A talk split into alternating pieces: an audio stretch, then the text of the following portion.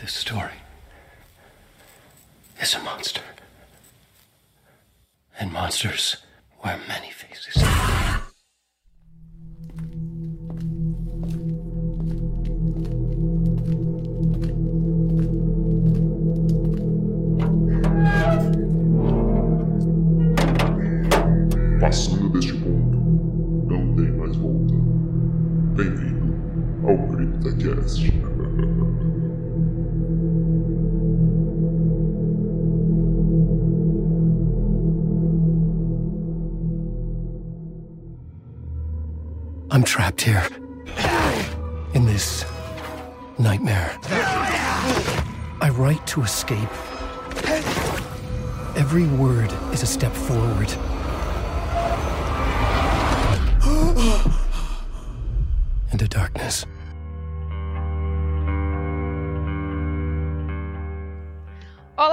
Novamente, amigos ouvintes do Zona Sombria, e sejam bem-vindos a mais um CryptaCast.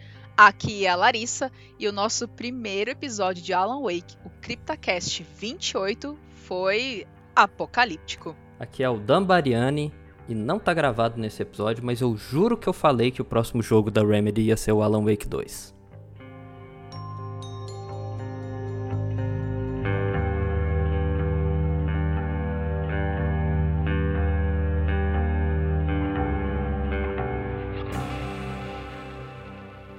Neste CryptaCast vamos falar, debater e principalmente especular sobre Alan Wake 2. O que podemos esperar do novo jogo? Será uma continuação? Terá referências ao spin-off Control? Essas questões e muitas outras serão debatidas durante esse episódio com o no... com meu amigo, o Dan Variani, lá do Master Observer. Dan, por favor, use esse espaço para sua apresentação. Seja muito bem-vindo. Muito obrigado. Eu sou o Dan do canal Master Observer e do Master Observer Podcast. Lá a gente faz vários vídeos de gameplay, principalmente jogos de terror, mas de coisas similares também. E a gente está com o nosso novo episódio do Master Observer Podcast, saiu esses dias aí, depois de uma longa pausa de uns dois anos quase sem fazer podcast. Estamos de volta, um episódio que a gente fala sobre Renfield, novo filme do Drácula, com Nicolas Cage como Drácula e Nicholas Holt como protagonista Renfield e falando do Junji Ito Collection, novo anime baseado nas obras do grande mangaka Junji Ito. Então, se você curte jogos de terror, assuntos de terror, coisas aleatórias, como por exemplo a existência de uma versão brasileira do Chaves chamada Miguelito. Você sabia que existia uma versão brasileira do Chaves chamada Miguelito lá, Larissa? Meu Deus, não. Eu agora estou impressionada. Eu vou até aqui. Google Miguelito. Foi redescoberto esses dias aí, cenas assim, subiram pro YouTube do dessa mídia perdida brasileira lendária que era o Miguelito. É, durou cinco dias o programa. Meu Deus. Passou na segunda, chegou sexta-feira e falou: ah, gente, não deu certo. Cancelaram. Não dá, cancela. E esse é o tipo. Nossa, mas é literalmente uma cópia, gente. Joguem aí no Google Miguelito e coloquem Google Imagens. Todos precisam saber conhecer a palavra de Miguelito. Então a gente fala de, de games, de séries, filmes e, e umas coisas assim. Então dá uma olhada lá, Master Observer no YouTube. Lá tem os vídeos e o podcast e nas plataformas de podcast. Procura lá o Master Observer Podcast. Inclusive, os links estarão na postagem deste CryptaCast lá no site. Então vocês vão poder conferir. E, gente, eu ouvi só o comecinho do novo episódio do, do podcast e, cara, o sonho do Christopher, vocês precisam ouvir. É, o sonho do Christopher já é quase assim uma das obras analisadas no programa, porque Uau! É. Exato. Uau! Não vou dar spoiler porque é, um, é uma jornada esse sonho. Assim. Vocês têm que ver por, Sim, por conta própria. Exatamente. Também não vou dar spoiler porque vocês precisam ouvir. E muito bem, se você ouvinte não ouviu o nosso episódio 28 sobre Alan Wake, para por aqui. Eu sei que esse episódio acabou de lançar, mas sugerimos que você pare e ouça o episódio 28 antes de ouvir esse aqui. Porque muito, provavelmente, eu coloquei assim, muito provavelmente mesmo, essas teorias poderão ser spoilers. Porque este é um. Eu ia falar, este é um vídeo. este é um podcast, este é um CryptoCast de teorias sobre Alan Wake 2. Assim como o nosso primeiro episódio do CryptoCast, que era sobre as teorias de Resident Evil 7. Hum. Tava lançando o 7, só tinha lançado a primeira tape, a first tape, e a gente fez as, as especulações em cima disso. Hum. Então, você está no CryptoCast.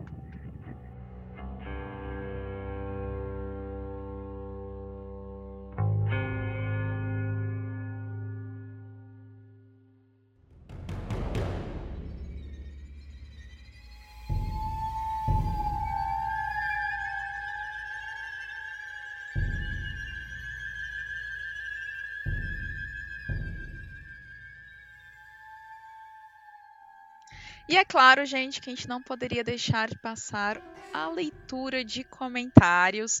Muito obrigada, Lucas, que trouxe um novo comentário pra gente, o Lucas Souza. E eu vou começar a leitura e eu e o Dan vamos comentando o comentário do Lucas referente ao CryptoCast. Cadê, cadê, cadê? CryptoCast 43, Creepypasta sobre Backrooms. Então, vamos lá. A ideia das backrooms é intrigante. Intrigante. Intri, intrigante, tá certo. Uhum. Não li errado. Por ela não ser uma entidade assassina, como a maioria das creepypastas, mas sim um lugar vazio e desconhecido. Você está numa dimensão sem saber como sair, sem saber o que irá encontrar e sem ninguém para te ajudar a sobreviver. Apenas você e o vazio. Essa ideia é bastante aterrorizante, justamente por você não ter a garantia de sobrevivência e ter que lidar com a ideia que irá ter que viver ali para sempre sem ninguém ao seu lado, apenas você. O vazio e o terror sempre combinaram. Indo para os jogos, boa parte dos games de terror possuem cenários vazios, onde controlamos apenas nossos personagens, em um lugar desolado, sombrio e vazio. Silent Hill, como foi citado no programa, seja, em todos os Uhum. episódios de. Como foi citado no programa, qual deles? Pode colocar qualquer um dos episódios. Qual- exatamente, qualquer CryptoCast. É um bom exemplo de bastante espaços liminares. Resident Evil também. O primeiro, principalmente, a solidão que a mansão trazia era muito grande. Apesar dos inimigos, você sabia que dependia apenas de você para sobreviver e mais ninguém. Por isso, o cooperativo que surgiu com Resident Evil 5 tirou essa sensação de solidão, de estar sozinho num lugar desconhecido. Cara, é verdade, né? Tipo, se a gente parar pra analisar os jogos anteriores, é você e você. Uhum. Assim, É, falando de o- Resident Evil, né? O Resident Evil ele já moveu um pouco pra longe dessa direção aos poucos. Você tem o 4, que você tem a Ashley, que tá junto com você às vezes. Você tem o, Silent Hill Zero, que é um que foi feito pro GameCube, que eu acredito que nele você tem dois personagens juntos que você controla tal. Mas realmente, que colocou assim de maneira fixa, você tem um parceiro e o jogo é isso, em nenhum momento você tá sozinho, assim, o que colocou de forma mais forte foi o 5. Eu defendo muito o 5, acho que ele é um excelente jogo de ação, com muita tensão no gameplay, mas de fato, em questão desse terror sutil e de você estar sozinho num lugar assustador, ele se afasta bastante dessa vibe. Com certeza. E continuando o comentário do Lucas, um jogo que recomendo, que para mim é o maior exemplo de espaços liminares, é o jogo Echo Night Beyond. O jogo se passa numa base lunar abandonada e temos que ir em busca de nossa esposa desaparecida. Hum, este, este enredo me lembra alguma coisa. O cara tá lá na, na estação espacial na roupa de astronauta. Oh little girl. tipo isso. E no caminho temos que ajudar os fantasmas das vítimas que morreram no desastre. Toda a base é vazia. Quartos, corredores, tudo é silencioso e você está no espaço, sabendo que nunca voltará para a Terra. Você é o único vivo ali. O vazio é assustador e ao mesmo tempo melancólico. O desespero de estar sozinho te deixa inseguro.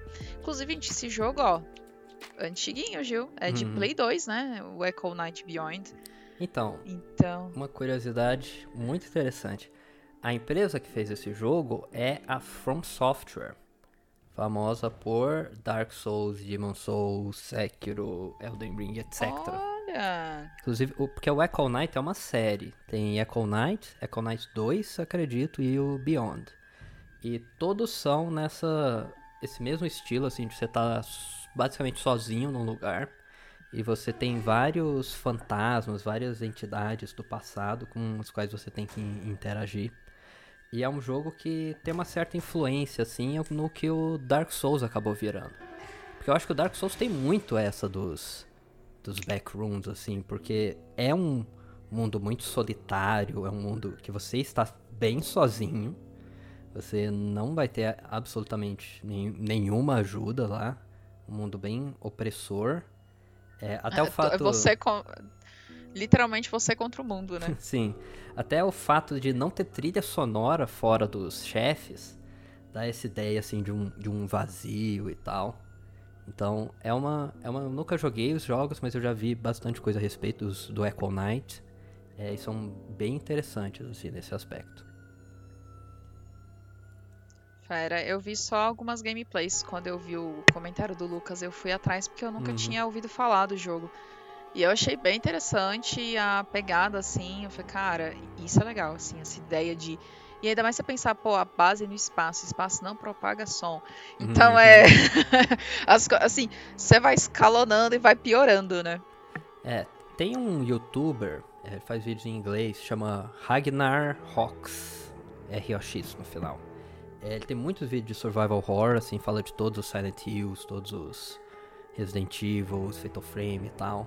E ele faz, assim, de alguns jogos mais underground, assim, coisas mais cult. Ele fala de todos os jogos dessa série do Echo Knight. Foi de onde eu ouvi falar e que eu conheci. E é muito bom, recomendo também. Ai, que maneiro. Eu vou colocar o, o link no- na descrição do CryptoCast. Uhum, Qual o nome, ô?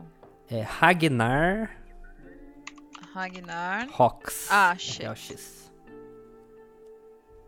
Achei. Nossa, ele fala de The Carnation. Oh, hum, Hum. hum. Ai, ai. Inclusive, vale um CryptoCast só sobre jogo. Jogos poucos pouco conhecidos, sabe? Uhum, tipo. Cara, tem aquele Kuon. Kuon? Uhum. Kuon. Aquele jogo japonês que pouquíssimo conhecido, mas que também é referência, inclusive, pra Fatal Frame. E adivinha só? Também da From Software. Olha! É, o- Caramba! Eles têm muita história, assim. É, é muito engraçado. Parece que saiu Dark Souls, aí todo mundo conheceu eles, assim. E viu tanto de coisa que eles fizeram antes. Esse Então acho que a Kuon gente tem que fazer um CryptoCast sobre a FromSoft. uhum, pode fazer muito bem um From Soft antes de Dark Souls. E tem muito jogo de terror interessante. Esse Kuon eu ouvi falar que é tipo assim, o último grande survival horror, assim, da época, sabe? Do boom do PlayStation 1 e 2 e tal. Olha, ele é bem interessante, ele é bem legal, assim, tem uma pegada bem. Tem uma, uma parada meio mística, né? Uhum. E traz questão de templo, uma água, a água benzida e tal. Mas a sua personagem é uma sacerdotisa.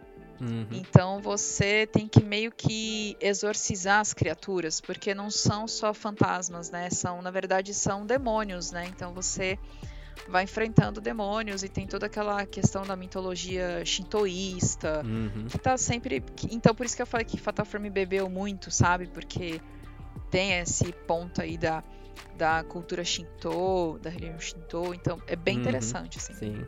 Kuon.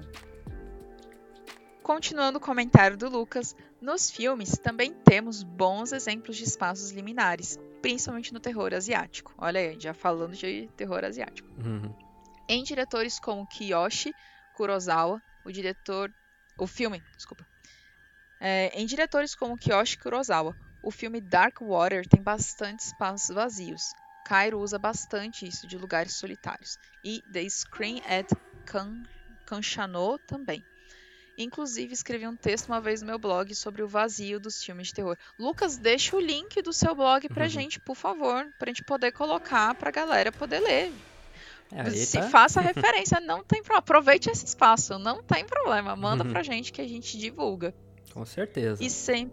Exato. E, pô, um, um artigo sobre o vazio nos filmes de terror, cara, tá aí um, um tema interessantíssimo pra gente debater. Não, e com esses filmes, Que- eu já tô, já tô gostando desse cara. Porque esses dois filmes, Darkwater e Cairo, são sensacionais. O Cairo, especificamente, é um dos meus filmes de terror favoritos. Ele tem uma cena inacreditável, que é uma das coisas mais tensas que eu já vi na minha vida. E é um quarto escuro, um cara sentado no quarto e uma mulher na sombra andando em direção a ele. É só isso. Eu não sei explicar por que que essa cena dá tanto medo mas é terrivelmente tensa. Esse filme é genial, genial. Nossa, cara, tá na minha lista, porque vocês não são as primeiras pessoas que me falam desse Uhum. filme. E eu preciso, necessito assistir Cairo. É, esse é um e filme Dark que Water também. o cara ele tem algumas coisas sobre a internet. Parece que ele surgiu, saiu no momento em que a internet estava se tornando muito popular no Japão. Então tem uma reflexão sobre esse aspecto em comparação com os espaços vazios. Ele é muito interessante. Eu vou nem falar muita coisa assim, porque é é aquele filme que tem que ser visto. Show.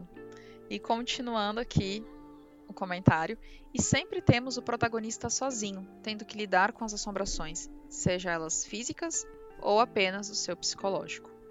Essa sensação de solidão que as backrooms trazem, o desespero de estar sozinho sem ter a certeza de sobrevivência. E realmente, é, é isso que a gente estava comentando, né? Essa, Uhum. o vazio, né? O trabalho do, do vazio nesses é, filmes e jogos, né? É, inclusive, isso acho que se relaciona um pouco com aquela citação do, do começo do Alan Wake, que ele fala do Stephen King. Deixa eu só pegar certinho aqui. É, começa com a situação falando que pesadelos existem fora da lógica e existe, não tem nenhuma diversão em ter explicações. Elas são antiéticas com a poesia do medo. É bem isso. É a ideia de você ter um espaço vazio, um espaço que não está sendo explicado a origem, o que vai acontecer. É tipo, é bem essa filosofia de ir atrás de, da experiência em si, e não da explicação por trás dela. Exatamente. Inclusive, a gente tem um episódio sobre isso, que se não me engano é o CryptoCast 19. Ele mesmo. O Never Explain Anything. que A gente Uhum. fala justamente sobre não explicar a- os filmes, né? As, as histórias, né? Tipo, deixa no imaginário. E esse é o. Acho que esse é o, o que, sabe? Da, da, da questão assim. Deixa as pessoas trabalharem o que, que foi o Uhum. Deixa a imaginação é, florescer, sabe? E, e pra gente que é fã de terror, cara, isso é assim. Crucial, diria. Sim, totalmente. E continuando o comentário, infelizmente, com o passar do tempo, a comunidade começou a se focar muito mais nas entidades do que na ideia original que a, cripta- que a creepypasta tinha, que era justamente a solidão, os espaços liminares. Olha, você, foi um ponto que você quase falou uma coisa que eu achei genial. Você, a, a comunidade de creepypasta do CryptaCast vai chamar Criptapasta. Criptapasta. Ai, muito bom. E o. E o que eu acho interessante que o Lucas colocou, porque foi um ponto que a gente comentou no episódio, é que ele tinha aquela ideia de que esses espaços, ele, principalmente o primeiro que foi criado, que era aqueles espaços ultra amarelos, né? E a gente até associou porque o amarelo é a cor da loucura. Então é só a gente ler o Chambers, né, com o Rei de Amarelo, Uhum. então é, é- inclusive no cinema a cor de, a cor amarela ela faz referência às cenas onde os personagens têm, é, tendem à loucura, né? Inclusive aquela cena do filme do Coringa no banheiro, Hum, ela é amarelada. aham. O filme todo é muito amarelo, ele vai amarelando, sabe? Então é pra você ir sentindo a loucura junto, né? Uhum. E então é, você tinha uns espaços que eram como se fossem cômodos infinitos, acarpetados, com paredes amarelas, com aquele papel de parede velho, um carpete velho, uma coisa que lembrava muito os anos 70, 60, 70, mais ou menos, um cheiro de mofo de lugar que está muito tempo Uhum. fechado, e aquele som de, de lâmpada fluorescente, né, que fica aquele bzz, aquele, né, aquele zzz o tempo todo. E, e o quanto isso te deixaria, assim, não é só a solidão, mas o quanto isso te deixaria louco, sabe? A- aquela mesma cena se repetindo. Então, é, tinha essa, essa, esse ponto antes com relação à creepypasta, as backgrounds, mas ela realmente foi se perdendo, né, dentro da Uhum. própria comunidade. É, é interessante como essas são imagens muito simbólicas, assim, no sentido de que é só uma imagem, mas ela já traz som com ela, ela já traz cheiro, ela já traz sensações, né? Isso também com certeza é parte do dessa experiência. Com certeza. E continuando com o Lucas, a ideia de purgatório que vocês citaram também é algo interessante. Talvez eu poderia até citar as backgrounds como a cidade de Silent Hill. Olha ela, até o Lucas. Uhum. Onde cada pessoa vê uma background diferente, adaptada a seus traumas. Essa ideia seria muito boa se fosse mais explorada, apesar de que ainda prefiro a ideia de ser apenas um lugar desconhecido que por algum motivo algumas pessoas conseguem acessar ele.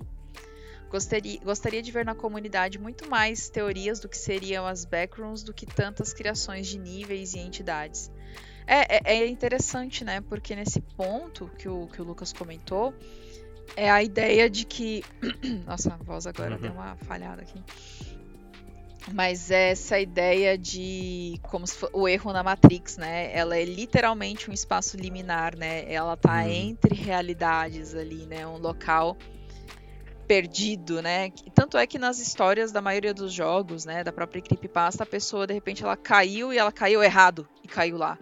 Uhum. Ela abriu uma porta e a porta abriu de um jeito estranho e a pessoa foi para lá, sabe? Então é, é- são umas ideias interessantes, né? Como elevador, o tobogã, né? O escorregador, né? esco- No caso é tobogã mesmo, gente, porque escorregador você tá vendo tudo. É o tobogã que é o tubinho, né? O tubo lá que você É, você desceu um Escorrega. escorregador, assim, do nada você foi pra uma dimensão paralela, isso ia ser bem estranho.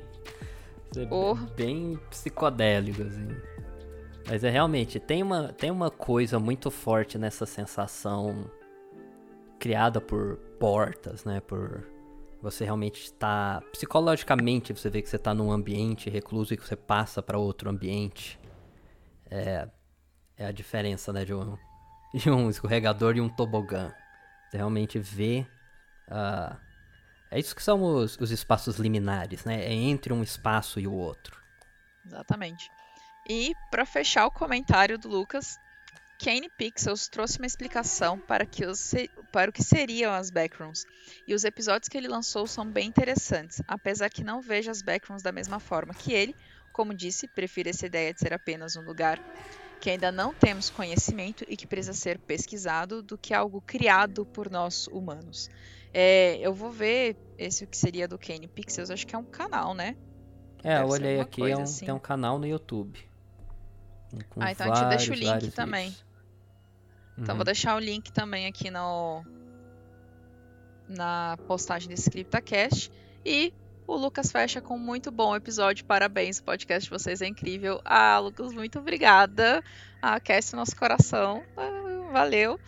E obrigado você por esses comentários incríveis. é, porque a gente fica muito feliz com você comentando pra gente o, o- você trazendo todo o seu ponto de vista e trazendo ainda mais referências, enriquece ainda mais os nossos futuros CryptaCasts, né?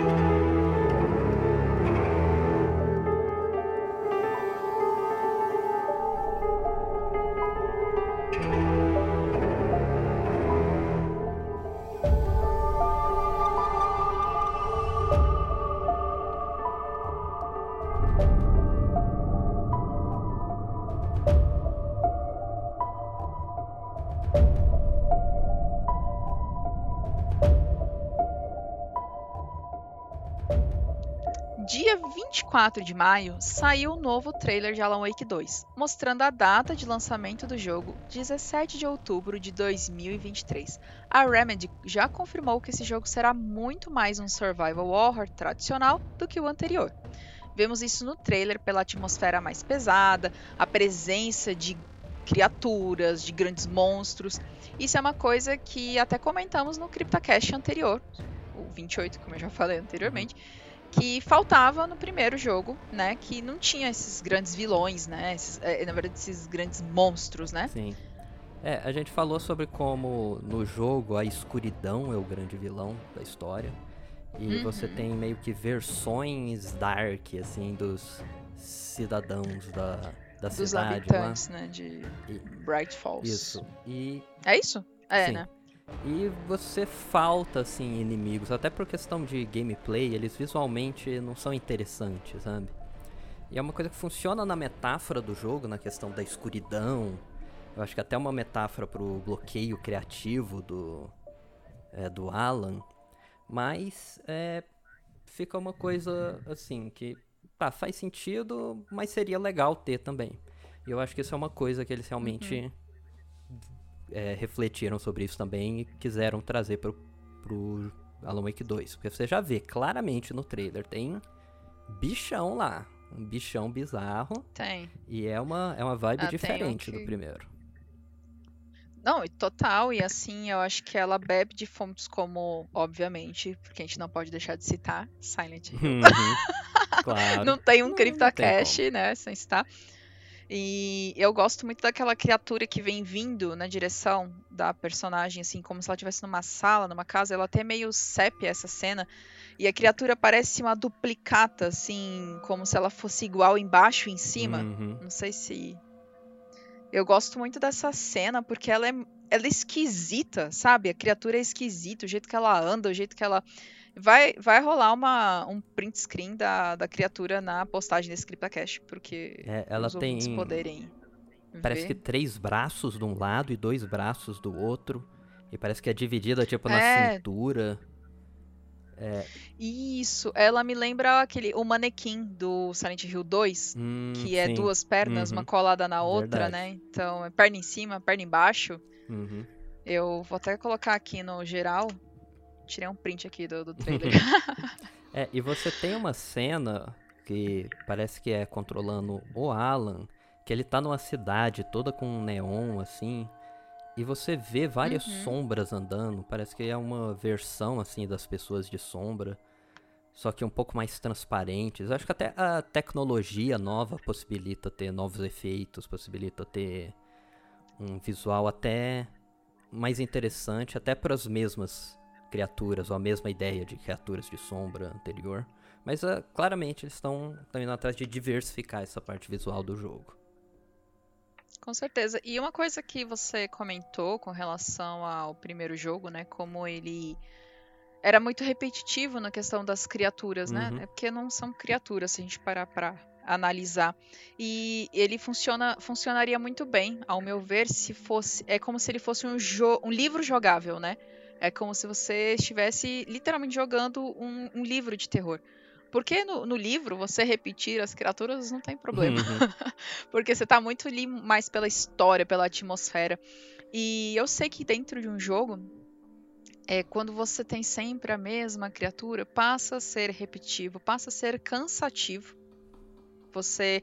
E eu falo isso assim, amo Fatal Frame, mas Fatal Frame é muito repetitivo. Uhum. Os mesmos fantasmas, inclusive. As mesmas caras vão te atacar algumas vezes. Então passa assim uma. Ai, de novo esse bicho tá vindo. Sabe? Uhum. Aquele. Ai, é, não, não te dá um, um, um, Não é nenhuma questão de desafio, mas ele. ele Tudo bem, ele pode te dar um sustinho ou outro, mas você. Ai, de novo esse aqui. Podia enfrentar um diferente. É, com o primeiro Sabe, Alan Wake, é- eu gosto muito do gameplay dele. É, eu acho que é, um, Uhum. é um gameplay bem sólido, assim, ele é tenso. Eu acho que tem um gameplay de Sim. terror, assim, porque você tem que balancear as suas fontes de luz com as suas armas de fogo. E às vezes tem muitos inimigos, sempre estão em lugares escuros e tal. E é interessante, mas é um negócio bom que vai ficando repetitivo mesmo.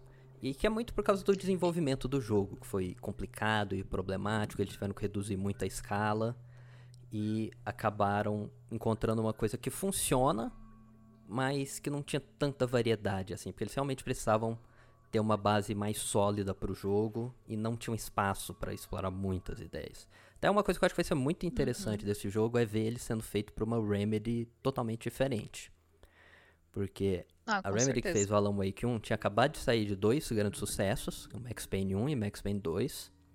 E foi com um jogo. Começou a criar um jogo muito ambicioso, um jogo de mundo aberto, com um ciclo de dia e noite, efeitos é, com o tempo, que surgia furacão, surgia não sei o que e tal, e quebraram a cara, não conseguiram fazer.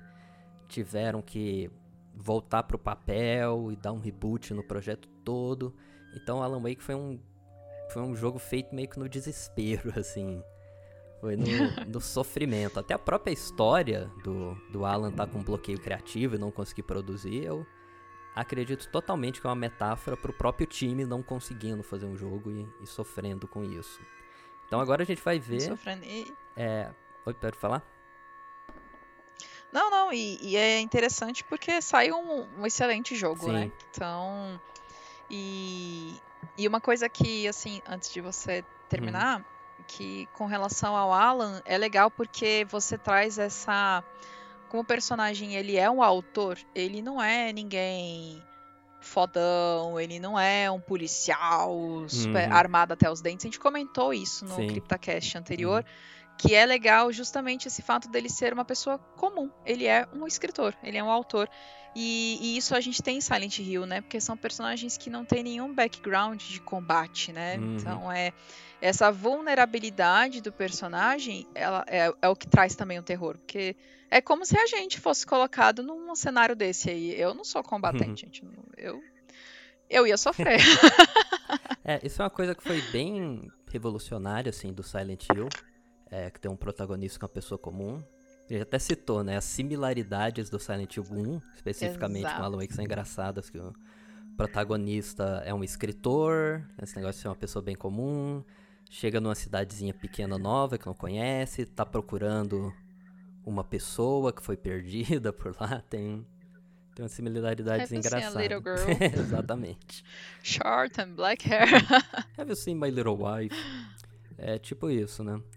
Então, é, agora a gente vai ver a Remedy chegando no Alan Wake 2, é, retornando a um título anterior que, quando foi feito, é, passou por muita dificuldade, fazendo a continuação dele agora, é, muitos anos depois, e vendo que ele ganhou assim popularidade depois do tempo, e vindo do sucesso do Control também, é, a gente vai ver uma Sabe, o processo de desenvolvimento constantemente vai ser totalmente diferente. E vai ter essas questões. É, como que esse jogo vai conectar com o Control? Já que foi um jogo que deixou muito claro que se passa no mesmo universo. É, como que a Remedy vai executar isso vai ser bem, bem interessante de ver. Com certeza.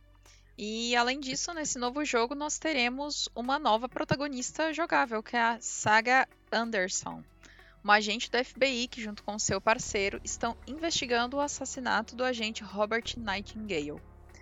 E o principal suspeito do crime é ninguém mais, ninguém menos que Alan Wake.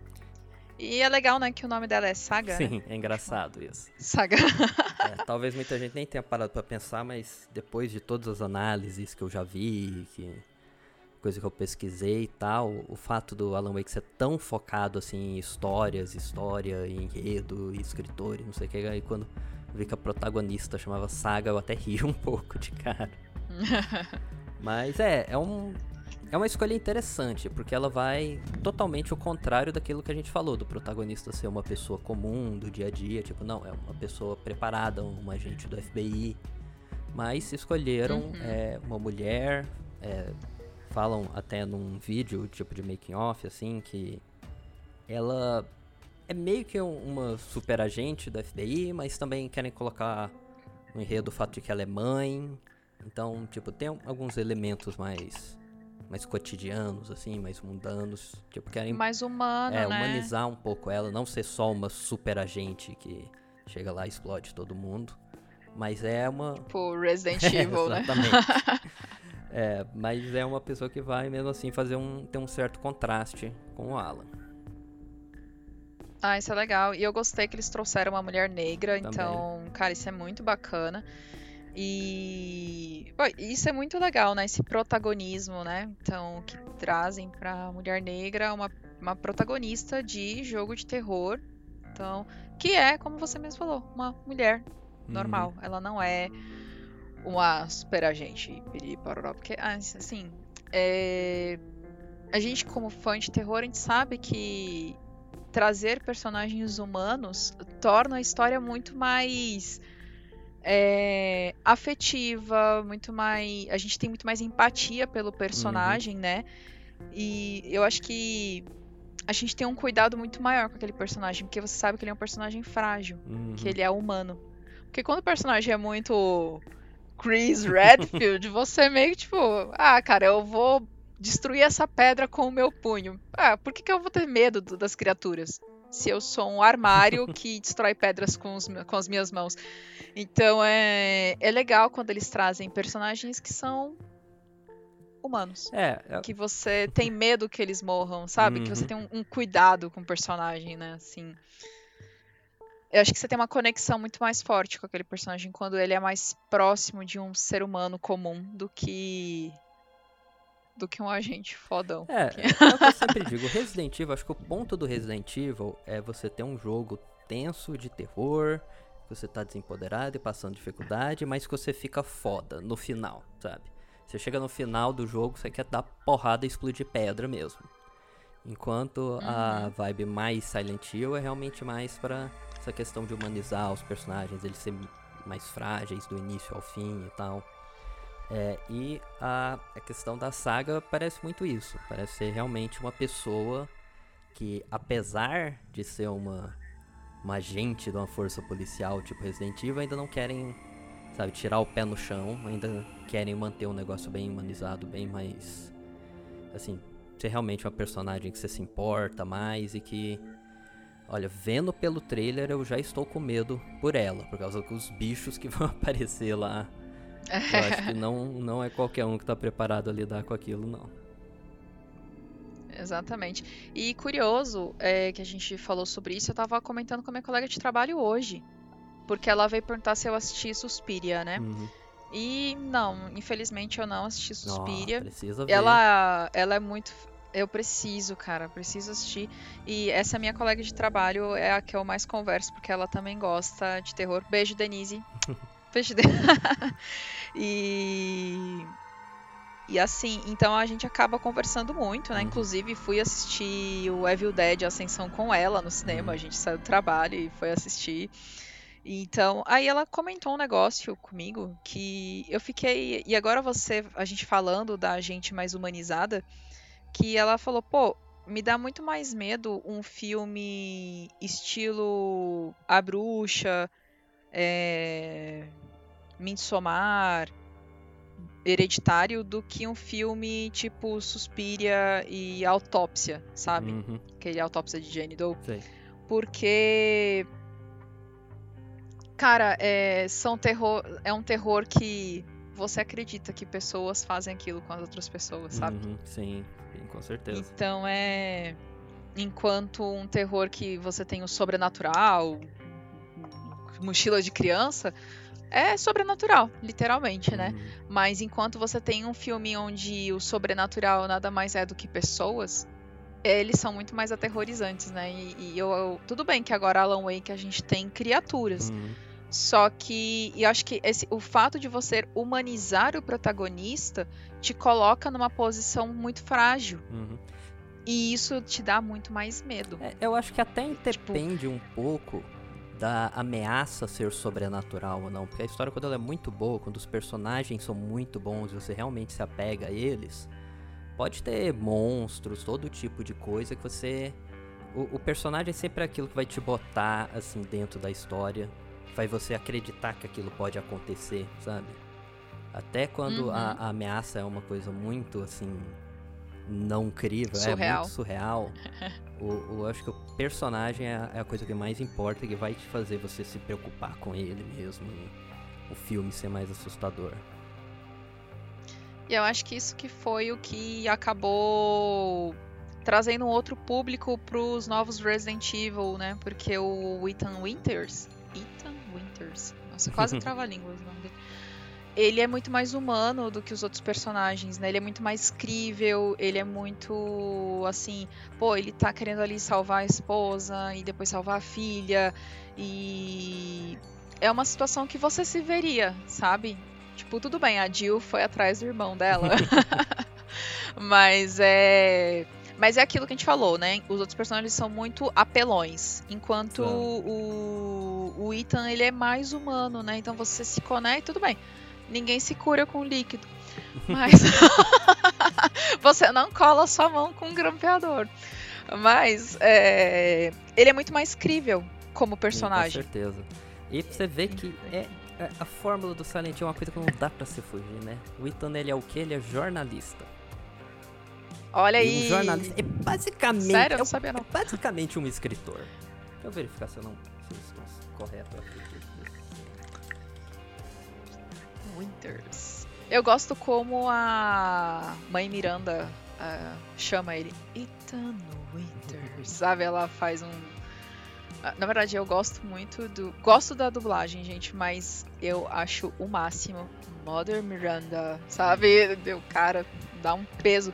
Mas eu eu gosto dessa personagem da mãe Miranda. Não, acho que eu tô errado. Ele é um A gente ainda tem- engenheiro. Mas é, é a mesma ideia.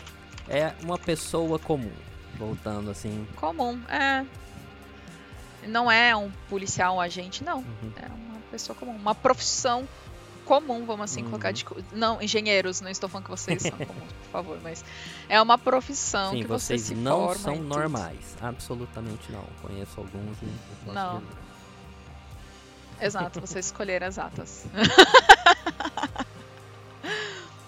Bom, gente, então bora aproveitar essa empolgação, as novidades com o novo título e discutir o que a gente espera dele. A gente já tá aqui trazendo algumas coisinhas, mas segura aí que tem mais.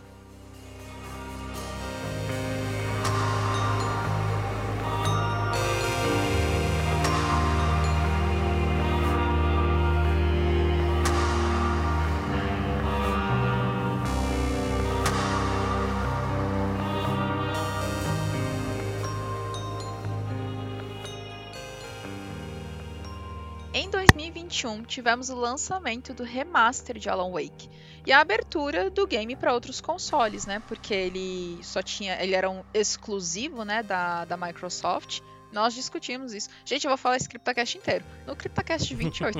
Volta e ouça.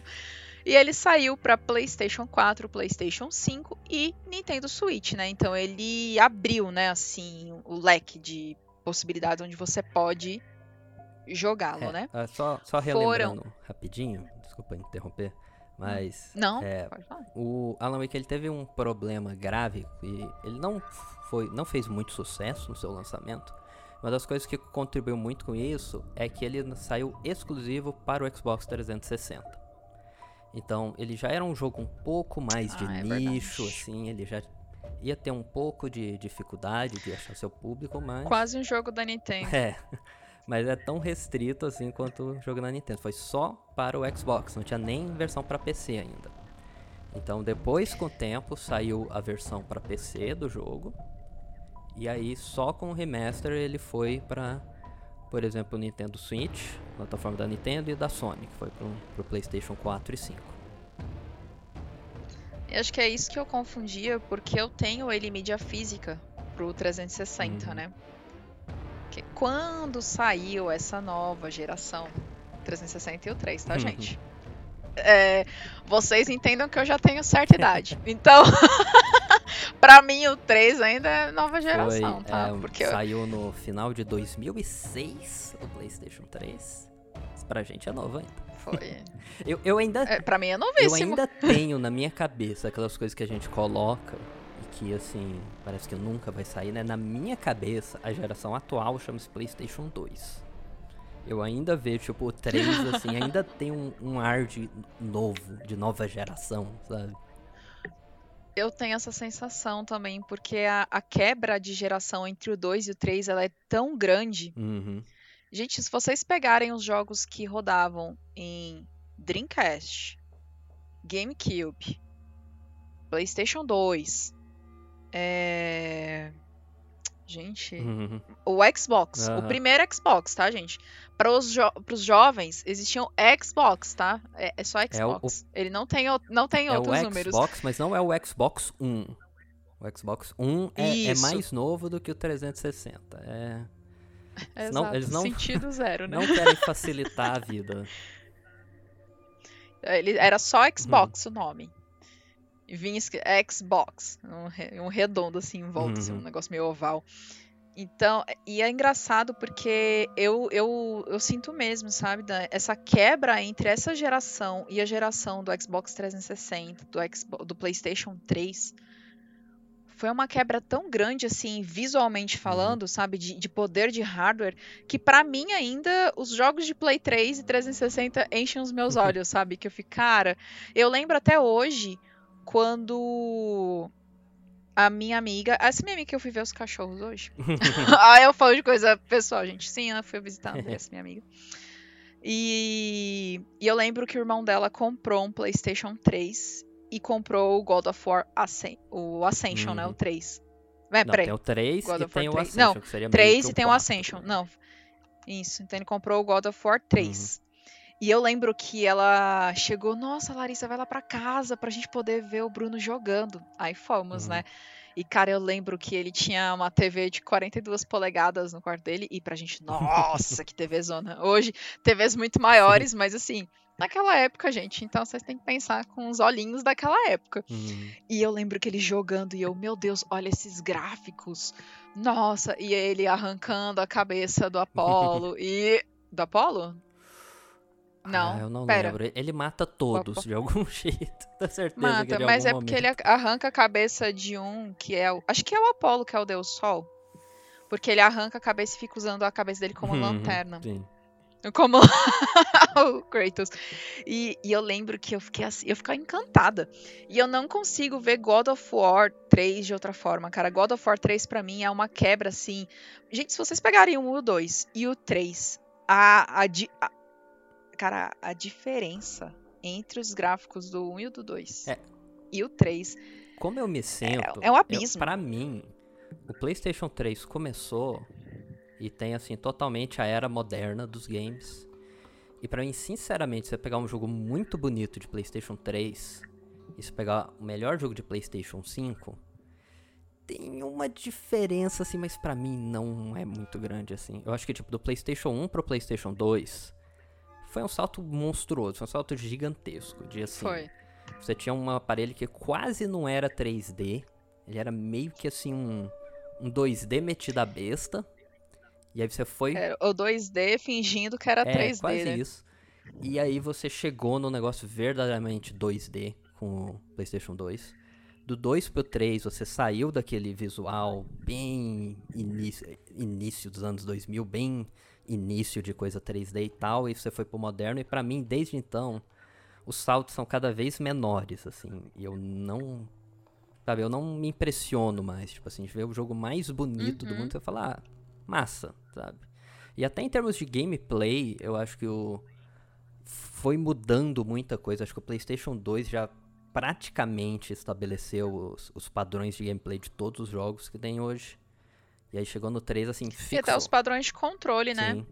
Que se a gente vê assim. a- a- gente, desculpa, mas o controle do Play 2 até o Play 4 é basicamente o mesmo controle de PlayStation. Sim, exatamente.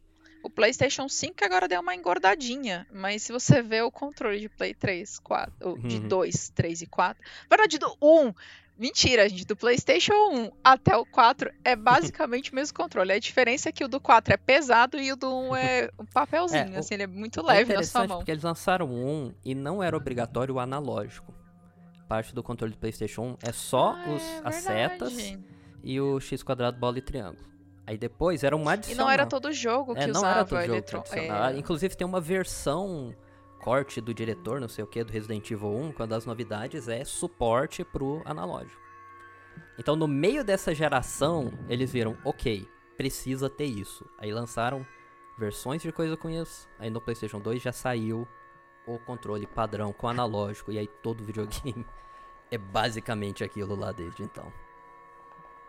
Exatamente. E a gente sente uma diferença, assim, aí questão da gente falando das novas gerações, muito mais uma questão de pós-finalização, de finalização, Uhum. de, de iluminação, de é, oclusão de ambiente, né? Assim, você vai ter algumas coisas que são mais detalhe, mais fina, sabe? Umas Uhum. coisas mais um finesse, vamos assim colocar. Porque, claro que é muito lindo você pegar o Hellblade 2. Uhum. Eu não, eu não vou negar nunca que Hellblade 2 tá uma coisa surreal. Mas a gente tem muito mais um avanço tecnológico no questão de, na questão de o que se pode fazer com a tecnologia de hoje do que com a questão gráfica em si. Uhum. Que é como o Dan falou, a gente não vê uma diferença. Não, é, não são saltos gigantescos como a gente tinha antes. É, e eu vejo. Hoje é eu um- vejo os jogos, tipo, realmente focando muito nessa parte muito superficial. É, nessa parte de gráfico, na parte de coisa assim que você coloca, no, sabe, no fundo da caixa falando. Tem gráficos assim, tem tantas horas de gameplay e tal. Mas eu realmente não acho que os jogos estão ficando mais complexos. E eu, eu acho que eles estão ficando mais simples. Até porque estão botando cada Uhum. vez mais recursos nessa parte de gráfico, de ray tracing, não sei o que, iluminação. é, até em fazer jogos muito longos, assim, mas não jogos muito complexos. Um, um exemplo que eu tava falando outro dia é o Metal Gear Solid 3. É, cara, é um jogo onde você tem um, um ecossistema inteiro lá, você tem um mundo, você pode caçar um sapo e depois jogar o sapo e esperar uma cobra comer o sapo, e depois você pega a cobra e você guarda a cobra na sua mochila por três semanas, a carne apodrece e você joga pra um guarda comer, e o guarda come a carne podre e começa a passar mal, e aí você passa da fase assim, sabe? E- Uhum. E, e é uma coisa que não é assim, você não para e tem um tutorial te explicando tudo isso. Não, é, é um negócio totalmente orgânico lá. E milhares de segredos e coisas assim. E eu, eu acho que a grande maioria dos jogos AAA não estão fazendo mais esse tipo de coisa, sabe? É isso que eu ia falar, cara. Eu acho que é uma questão dos AAA, sabe? Uhum. Sim, esses jogos muito grandes, porque a gente só vai ter essa inovação tecnológica. É, e eu vou colocar tecnológica, eu, eu fiz entre aspas aqui com a minha mão, porque é literalmente entre aspas. A gente vai ter uma, eu diria que é uma, na verdade, um avanço muito de recursos do que os jogos, do que os, do que a gente pode fazer hoje em jogos indies Uhum. Sabe? Então, jogos independentes ou os jogos AA, sabe? Jogos menores, né? Assim, porque é diferente, gente. Jogo AA de jogo independente, tá? Então é. a gente vai ter um, um, um jogo muito mais complexo, um jogo que te exige muito mais, vindo de empresas menores, né? Vindo de, de produtoras menores, de. De, de, de- é realmente de equipes que não têm condição de entregar um Hellblade 2. É, eu acho que é um pouco triste isso aí. A gente tem realmente essa quebra. Tem os indies que vão realmente explorar essas coisas diferentes, mas não tem os maiores Uhum. orçamentos. Você tem quem tem os maiores orçamentos e que vai estar focando nessas coisas superficiais. É um dos motivos que eu amo tanto a geração do PlayStation 2. Porque os jogos não eram tão gigantes e tão caros que essas duas coisas estavam unificadas. Os grandes Exato. jogos AAA, tipo Metal Gear, tipo Silent Hill 2, estavam realmente explorando possibilidades totalmente inovadoras, assim, diferentes. E ao mesmo tempo tinha os grandes orçamentos para ter uma gigantesca escala e ter uma implementação assim muito grande desse tipo de sistema. É bons tempos mesmo. As grandes inovações de jogabilidade vieram de fato com o PlayStation 2. Se a gente Uhum. lembrar de Resident Evil 4, que trouxe a famosa câmera sob- é, atrás do ombro, né? Uhum, Que hoje é que é replicada até hoje. Uhum. Então, é, são muitas, foram muitos avanços, eh, não só na questão tecnológica, mas de inovação, inova, do que, o que poderia fazer, né? Assim, de inovação mesmo. E a gente não tem, né? Assim, na verdade, a gente acaba tendo mais do mesmo.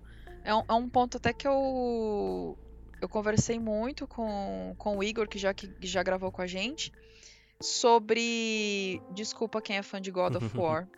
Mas é, é porque o Igor, assim, é, o Igor, na verdade, eu acho muito engraçado. Ele foi, não, que, não é que eu odeio God of War. Mas Red Dead Redemption 2 merecia mais que God of War.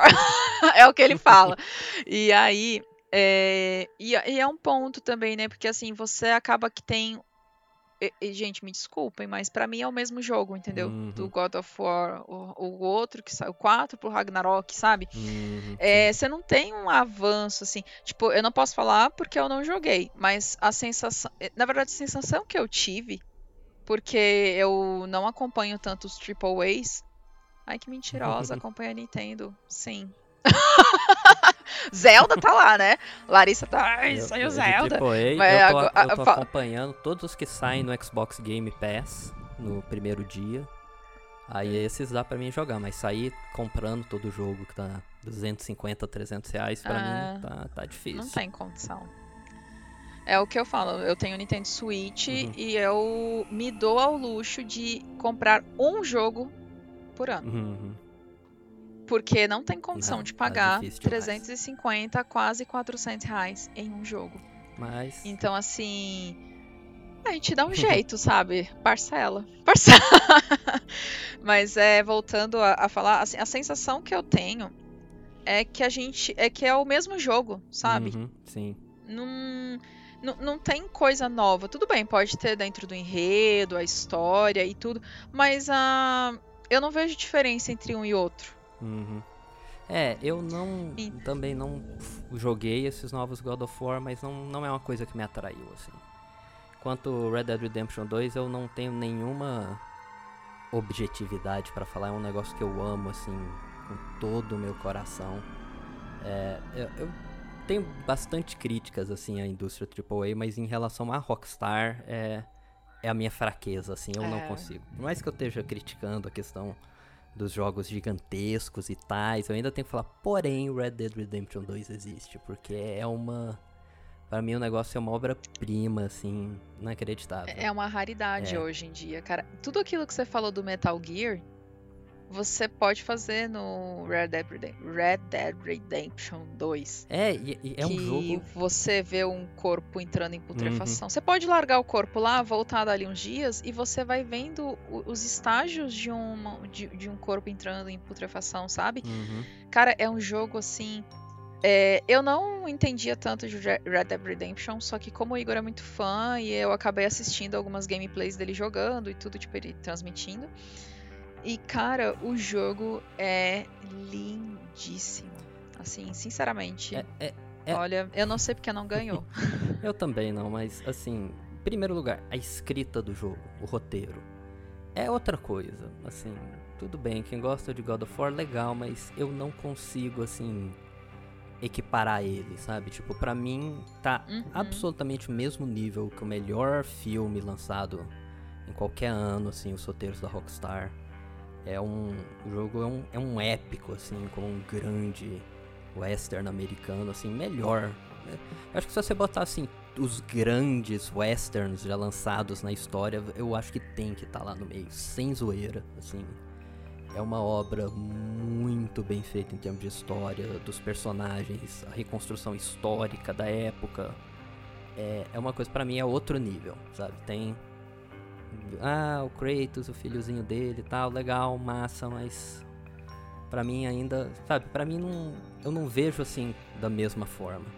E o Não, não tem, cara. O mundo do Red Dead, ele é tipo uma coisa que para mim justifica essa essa megalomania de gráfico uhum. e não uhum. sei o que, porque ele mistura isso com sistemas interessantes.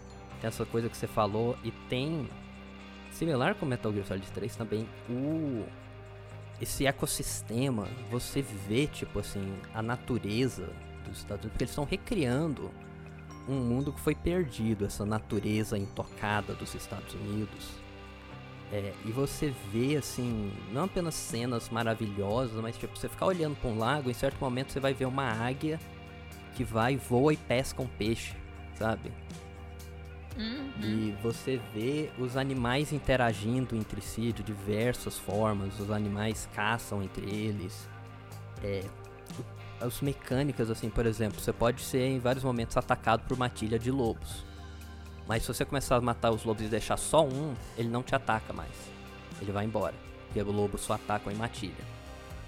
Então ele- eles Uhum. observaram vários comportamentos de animais, assim, criaram uma coisa que é, é muito linda, assim. Eu acho que pode ter até uma certa mensagem ambientalista no meio disso, porque você tá vendo aquela coisa toda maravilhosa, assim, aí você chega na cidade e você vê que o jogo se passa na. começando a era da industrialização, sabe? Então aí tem aquelas fábricas cheias de fumaça saindo. E o jogo fala muito sobre esse avanço da modernidade, o que, que isso faz com o mundo e tal. É uma.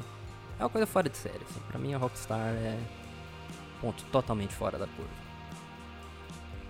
Mas, pra gente Ah, de inteligentemente 2. voltar ao que a gente estava falando da era do PlayStation 2 e da Rockstar, o que que é um jogo que fez isso lá atrás? Max Payne 1.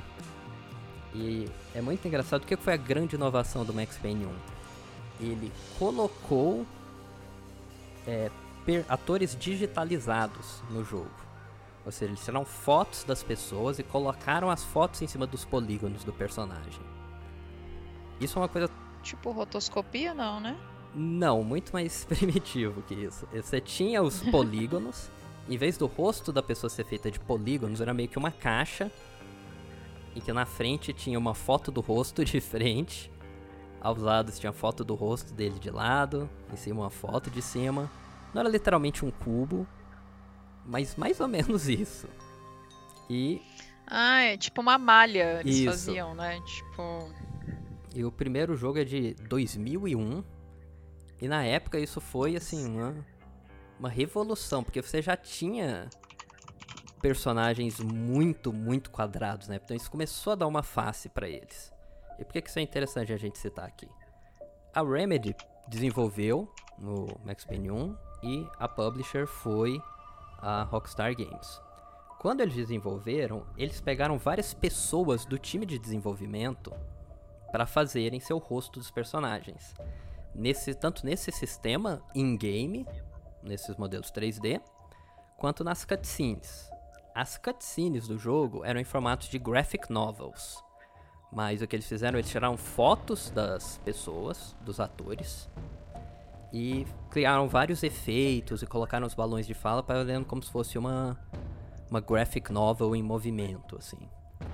E Ai, que maneiro. é bem interessante, assim, eu não sei se é, quem conhece um autor de quadrinhos chamado Bill Sienkiewicz, que fez a Electra Assassina, é, é mais ou menos o estilo dele, assim, as coisas parecem meio que pinturas abstratas, tal, acho que foi uma essa vibe de quadrinhos assim que eles quiseram recriar. E Qual o nome do autor? é, ou- o nome dele é muito complicado, que é polonês. É Bill Sienkiewicz. É, procura por Electra Assassina, o roteiro do Frank Miller, que, que ele aparece lá também. É, me lembra um pouco também a, Achei aqui lembra já. um pouco também o Dave McKean, que fez as capas do Sandman. Ele também faz alguns quadrinhos com essa vibe bem. Parece assim, bem realista, mas com tom de pintura, surreal também. Uhum. Mas o por que que isso é importante? Porque eles escolheram várias pessoas do time de desenvolvimento e o roteirista, o Sam Lake, é quem foi utilizado para fazer o Max Payne. Fazer o rosto dele, tanto em game quanto na- nas cutscenes. É, isso aí é o. O Cavaleiro da Lua é um, um É, dos é, o personagens da famosos que ele, que ele fez por muito tempo. Tô, tô pegando o Google. É, pegando tipo, essa vibe de meio que de pintura, assim, sabe? Não é. Parece uma coisa meio aquarela, É, né? mais ou assim, menos é bonito, aquarela né? mesmo. Não- Não é Tipo, tanto aquela coisa de linhas pretas comum dos quadrinhos. Porque até quando Uhum. você tira a foto da pessoa é muito mais difícil transformar tudo isso em linha do que nessa vibe, assim, meio que uma, pintura com uma- as cores se misturando. É, é meio fluido, né? E Sim. parece ter movimento, né? As, as, as imagens. Uhum. Então, Então, eles usaram o Sam Lake, o roteirista, pra fazer o rosto do Max, e um ator de voz, que é o James McCaffrey, Tem bem aquela voz impostada de radialista, assim, você vê que é uma voz, assim, bem diferente. Quando você vê o Sam Lake falando pela primeira vez, é engraçado. Que você vê ele, você lembra do Max Payne. E ele é. É da Islândia, o estúdio, então ele fala com um sotaque meio europeu, assim. É, tipo, é bem engraçado. é. Mas, o que que isso representa para as nossas teorias aqui? No momento em que você assiste o trailer do Alan Wake 2, você vê a personagem que a gente citou, a nova protagonista, a Saga, Nossa, é, Saga chegando de Anderson. carro lá na cidade de Bright Falls. E você tem uma voz falando com ela, falando assim: Ah, que bom que você está comigo nesse caso tal. Essa é a voz do James McCaffrey, fez a voz do Max Payne. No Alan Wake 1, ele faz a voz do Thomas Zane, que é um personagem super misterioso que a gente fala bastante no episódio 28 do CryptoCast, claro. É, Uhum. e no Alan Wake 1, ele também faz a voz da narração do livro que o Alan tá escrevendo. O Alan, ele tá escrevendo essa série de livro de detetive do Alex Casey. E o Alex Casey claramente é uma referência ao Max Payne. Os títulos dos livros são várias é, frases famosas do, de cenas do jogo do Max Payne. Tem um lá que é The Fall of Alex Casey, igual Max Payne 2, The Fall of Max Payne tal. E é a voz do, do ator do Max fazendo a narração do livro. Então você vê que é uma referência direta a isso. E agora no trailer, você vê essa voz dele, e na hora que o tal do detetive aparece, é a cara do Sam Lake. Então você vê que esse pessoa que tem a cara do Sam Lake e a voz do James McCarthy tá aparecendo lá. Até tem muita gente que ficou confuso com isso, vendo lá, pensando: oh meu Deus, o- o Max Payne tá nesse jogo agora? E a resposta é não, mas por motivos legais, porque o Max Payne ficou como propriedade intelectual da Rockstar. A, Remedy vendeu pra eles quando eles começaram a produzir o Alan Wake 1. Então, ele é essa coisa que meio que representa o Max Payne nesse mundo. É o detetive que tem essa história toda tal. Ele meio que existe, mas como um outro personagem. Mas você pode imaginar assim, é só um nome diferente por motivos legais. Essencialmente, ele é o Max Payne surgindo naquele mundo lá. Exatamente. Então, até uma das teorias que eu coloquei aqui, que a gente entrou, que eu falei, sim, o Alex Casey é o Max Payne, que é o Sam Lake, que é o Alan Wake. Faz sentido? Sim, total. É, Não, pera, repete tudo de novo, como é que é? Alex Casey, Eu vou até olhar. que é o personagem que o Alan escreve, ele é o Max Payne. E o Max Payne é o Sam Lake. E a cara dele lá. E o Sam Lake é o Alan Wake. Porque a, a história do Alan Wake de tentar criar um roteiro e não conseguir, como eu falei, é uma referência à história do próprio jogo sofrendo para ser desenvolvido. Então, quando você tem o o Sam Lake aparecendo nesse mundo, você tem que pensar a grande bola de, de metáforas que é isso. Porque os agentes da FBI, a Saga e o Sam Lake, eu chamo agora, o parceiro da Saga, eles foram investigar a morte do Nightingale, Hum. do Robert Nightingale, que desconfia-se que foi o Alan Wake que matou. É, no primeiro jogo, esse, É esse detetive tá lá e ele tá indo atrás do Max e ele não sabe. Do Max. Max Payne? Max Payne. ah, eu fiz isso comigo mesmo.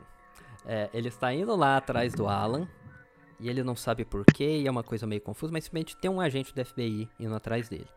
E esse agente acaba morrendo por causa das, dos monstros lá, da escuridão, Das não sombras, sei o né? quê. E diretamente quando ele estava perseguindo o Alan. Então, coisa mais natural do mundo, pensar, olha, ele estava perseguindo esse fugitivo, o fugitivo matou ele. Então, assim que a Uhum. gente tem a introdução desses agentes do FBI nessa história. Uma curiosidade interessante é, mas calma, o, o Alex Casey, ele é um personagem que o Alan escreveu dentro do jogo. Como é que ele tá lá de verdade? Como é que ele surgiu? É isso que eu ia comentar, que assim, e se essa ideia da a saga Anderson e o, o Sun Lake são personagens da história do Alan Wake e acabam acontecendo, entendeu? Então, é isso. No, no jogo, a gente Então. vê os manuscritos. que- A, a sensação que dá é isso, né, assim, no trailer, né? Uhum. Porque você vê as coisas acontecendo e você corta pra uma cena do Alan escrevendo na máquina lá. E depois a saga encontra um papel. Uhum.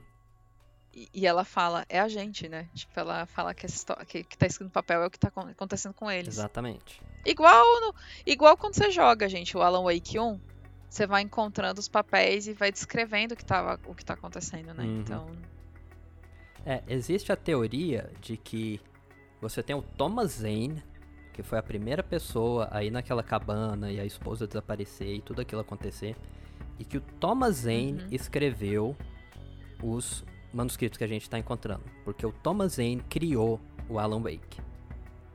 E agora, é o Inception. Exatamente.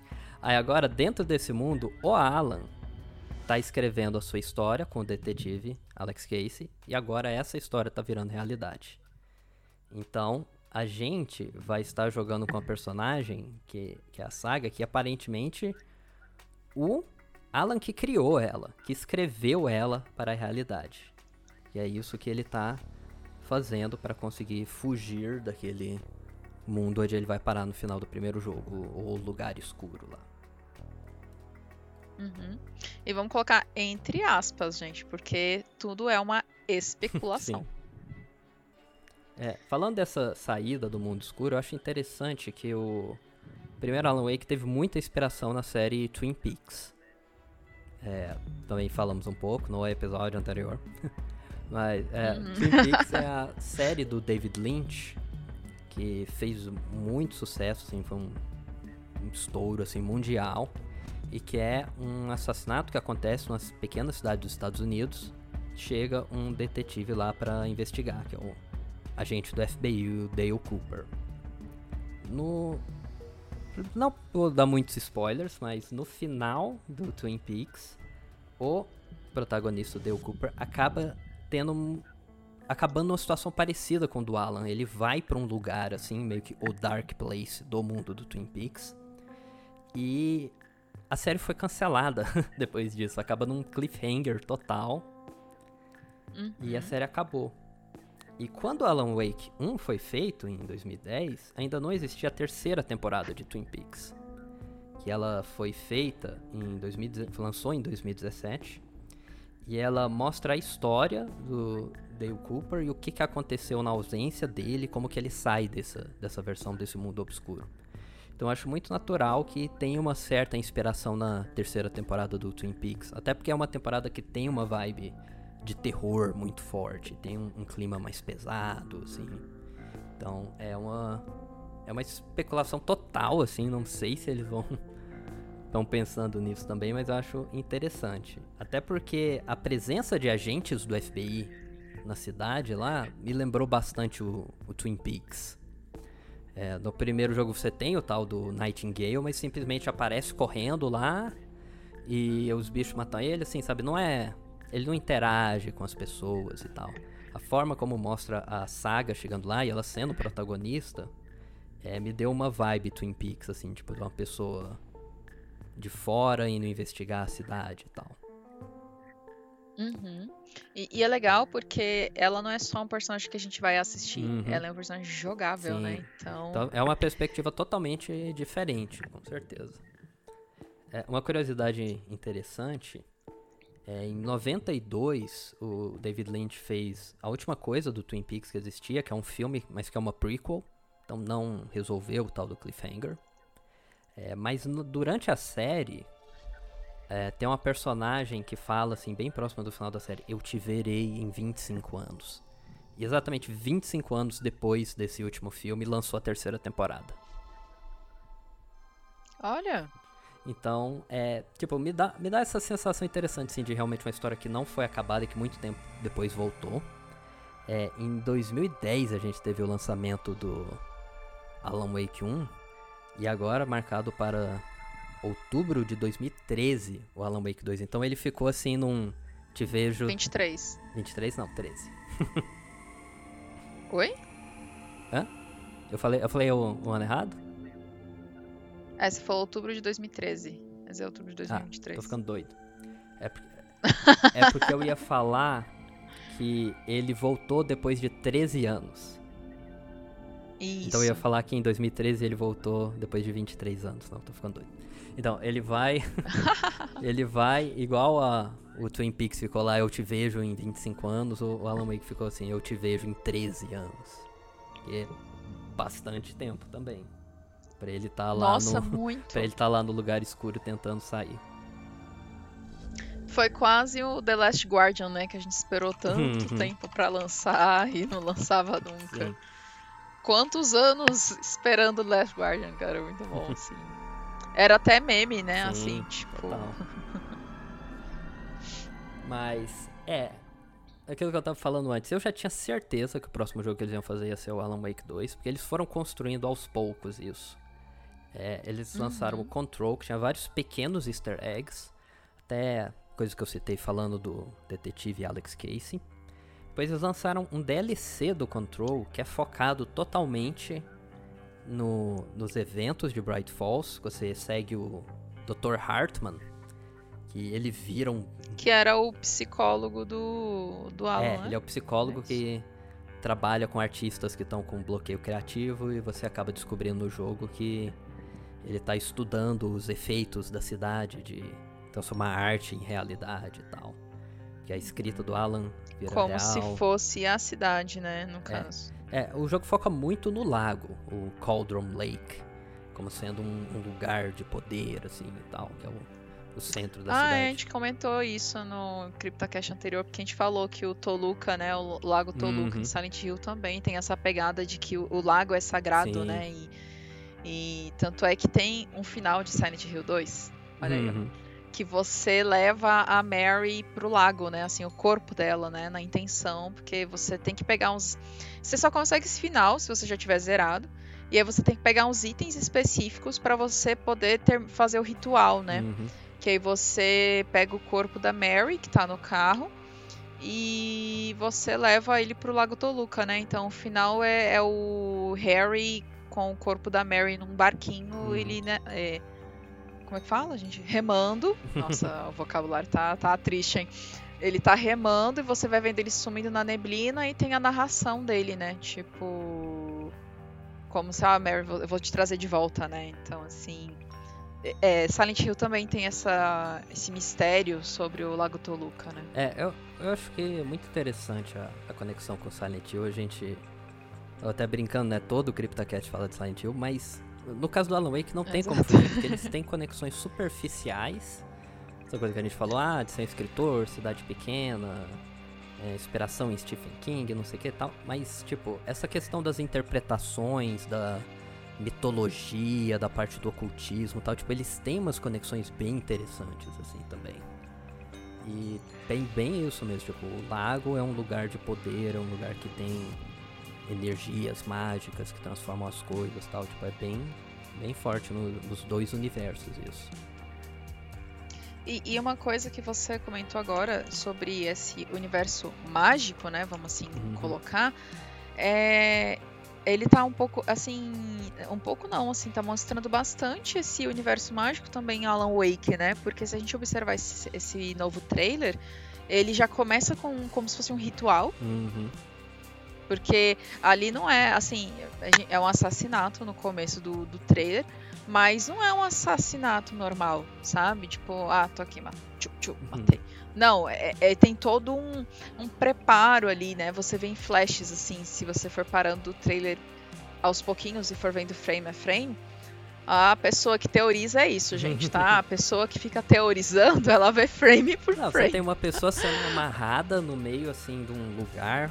Parece realmente um, Tipo um ritual mato, de né? sacrifício, assim. Você tá sendo morto com a faca por umas Isso. pessoas usando máscaras com, com, tipo uma gralhada assim em cima. É, é tipo, é realmente bem a vibe É, eles de são um, máscaras tipo de animal, é, né? tipo uma vibe de- Tipo- de, ritual mesmo. E, e a forma como o, o cara que tá com a máscara de, de cervo, é, né, de, de, de- é, de cervo mesmo, né? Ele levanta a adaga assim como se fosse uma coisa meio tipo de um sacrifício ritualístico mesmo, né? Ele levanta, quase como se ele tipo apontasse para a divindade, algo assim, sabe? Então é tem um, uma sim, tem, com certeza eles vão abordar isso no jogo, porque deve ter um, um, um simbolismo, um, uma questão mística, né, que está envolta ali de Bright Falls. Sim, com certeza. É, isso tá bem claro, assim, imagino que vai ser um, um foco, assim, talvez até é, isso para explicar um pouco da, da origem desses poderes mágicos do lugar, é, porque isso é como Silent Hill faz, né? Você vê muita coisa sobre é, desastres e rituais que as pessoas fizeram, o pessoal da ordem e tal, pra ter meio que uma origem do mundo do, do Silent Hill. Então, isso pode ser o que? Pode ser uma história de terror que o Alan tá inventando por algum motivo. Pode ser a origem do poder que possibilita ele de fazer isso, mas eu acho que realmente não tem como negar que essa é a vibe que o, que o trailer tá passando. Com certeza. E uma coisa que me lembra, porque a... são pessoas, né? No caso, é, os que vestem a máscara de animal, eles não são criaturas. Assim, a gente pode ver que são pessoas. Tudo bem que eles têm uma força provavelmente sobrenatural, porque uhum. você vê um cara quebrando uma parede com o próprio avanço do corpo, né? Mas é. Me lembra também o Pet Cemetery do Stephen King. Uhum. As crianças com máscara de animal, sabe? Sei. Tipo, também essa vibe de Stephen King, né? Uhum. Que é uhum. claro, Alan Wake é puramente inspirado em, em Stephen King, né? Mas me lembrou muito o Pet Cemetery por conta disso, né? E. É, a referência a Stephen King não, não é, tem é como fugir, mesmo. assim. Primeira fala não, do primeiro jogo é. Primeira palavra que eles falam no primeiro jogo, Stephen King diz que terror é. Stephen então. King. Não tem como fugir dessa Exatamente. Referência. E, e, e, claro, como a gente comentou lá no comecinho, nós vamos ter criaturas, assim, eu até pausei de novo na mesma criatura, porque, cara, eu, tô, eu quero uhum. muito ver essa criatura no jogo. Que é essa criatura que parece, parece que ela anda sobre um espelho, sabe? É muito, muito estranho, assim, eu uhum. queria ver o jeito que ela anda, como ela toca no chão, porque, como a gente comentou, parece que ela tem três braços em cima, três braços embaixo e duas cabeças, lembrando o manequim, né, do Silent Hill 2, uhum. que é uma são pernas sobre pernas. E óbvio, é claro que bebe de muitas fontes, mas Silent Hill claramente é uma fonte assim, um, que bebeu muito, né? Então é, parece que esse jogo, essas criaturas assim, é, Ai, cara, é porque aí já entra um ponto muito mais profundo do jogo, mas eu, eu quero muito poder entender da onde que veio esses conceitos das criaturas, porque uhum. geralmente uhum. nos jogos eles associam, principalmente jogo de terror psicológico, né? Eles associam o visual do monstro com algum trauma, com algum com alguma coisa, sabe? Tipo, não é só porque ah, esse visual é gore. Não, geralmente tem um um, um porquê do personagem, a, criatura ser daquele jeito, Sim, né? Uhum. Então é. Esse, esse, eu quero muito entender como eles chegaram nesses, nesses designs de, de uhum. monstros, sabe? Assim, é, é, assim, particularmente eu sou encantada por design de criatura, design de monstros, assim, jogos de terror. Então é. Eu acho incrível como eles chegam nesses visuais e, e fogem do óbvio, né? Então é mesmo que beba de muitas referências, né? Ainda assim é uma criatura única, né? Então... É, e isso é interessante porque se você vê as coisas que a Remedy falou do jogo, até o, o próprio Sam Lake, que é meio que um porta-voz, assim, ele tá sempre lá, tá falando do jogo e tal. Tava nos eventos que mostraram esse novo trailer e tal. É, quando mostraram o trailer, o primeiro trailer de, de, revelação do jogo, o que ele falou é que seria mais um survival horror tradicional do que o primeiro jogo foi. E a gente vê muito realmente o terror mais intenso, assim, mais direto, mais monstros e tal. E eu acho que não, não tem como fugir, assim, de usar o, o Silent Hill como uma referência, porque é um dos grandes ícones do survival horror. E pelo primeiro jogo e pelo que a gente tá vendo nesse trailer, claramente é, tem uma vibe mais Silent Hill do que Resident Evil, que é a, a outra grande Ah, total. inspiração, assim. Então, eu acho que faz bastante sentido essa parte psicológica. Acho que eles estão realmente dando dicas que vai um pouco pra esse lado. É, tem, tem uma cena que até parece que tem um- uma criatura meio zumbi, sabe? Tipo, pode ser que eles coloquem zumbi também. Não vejo por que não. Uhum. Já colocou tanta coisa? Mas um pouquinho não, não tem problema. Mas é, eles ainda vão trazer as criaturas sombra, né? Como você já comentou, né? Que tá, tem a cena da cidade com o neon Uhum. e, e tudo. E, e pode ser criaturas, como também pode ser apenas uma visão. Sabe? Sim. Tipo, pode ser tanta coisa. Pode ser só um. Como é que é? É tipo um reflexo do passado, sabe? Uhum. Você enxergar algo que já aconteceu. É... Gente, que jogo que tem tanto jogo que traz isso. Aí tem um jogo, aquele. The Seeking City, Ah, sim. que é inspirado em Call of Cthulhu. Uhum. Você consegue. Tipo, você toca na cena e você consegue enxergar o que aconteceu ali pra cena tá do jeito que tá. Uhum. Então você meio que enxerga umas sombras do passado, né? Você. É, o próprio Fatal Frame tem isso também. Tem algumas É cenas em isso, que Fatal Frame a- tem. fica com aquele visual de filme antigo, tal, bem degradado, assim, aí você Uhum. vê alguns alguns espíritos. Que aí você tem que tirar a foto correndo. É. Você você tem aqueles que você tira foto correndo, assim, tem alguns momentos que você vê espíritos de, de alguma cena anterior também. É bem comum isso. Isso, você consegue aparecer um objeto. Então, assim, e- essa cena eu achei ela muito peculiar, porque parece que tem a criatura vindo na sua direção, mas também pode ser que seja apenas um vislumbre, Uhum, sabe? Então, ela deixa. Porque ela não deixa nada claro, justamente é um trailer, né? uhum. Mas é, é um momento interessante porque ele mostra essa cena entre as cenas de batalha com criaturas, né? Então você fica, e aí, também é uma batalha entre criaturas? Uhum. Pode ser, pode ser sim. É, pode ser que sim, pode ser que não. É, o também. visual deles dá a ideia de que eles não são físicos, assim, eu não imagino você dando tiro neles.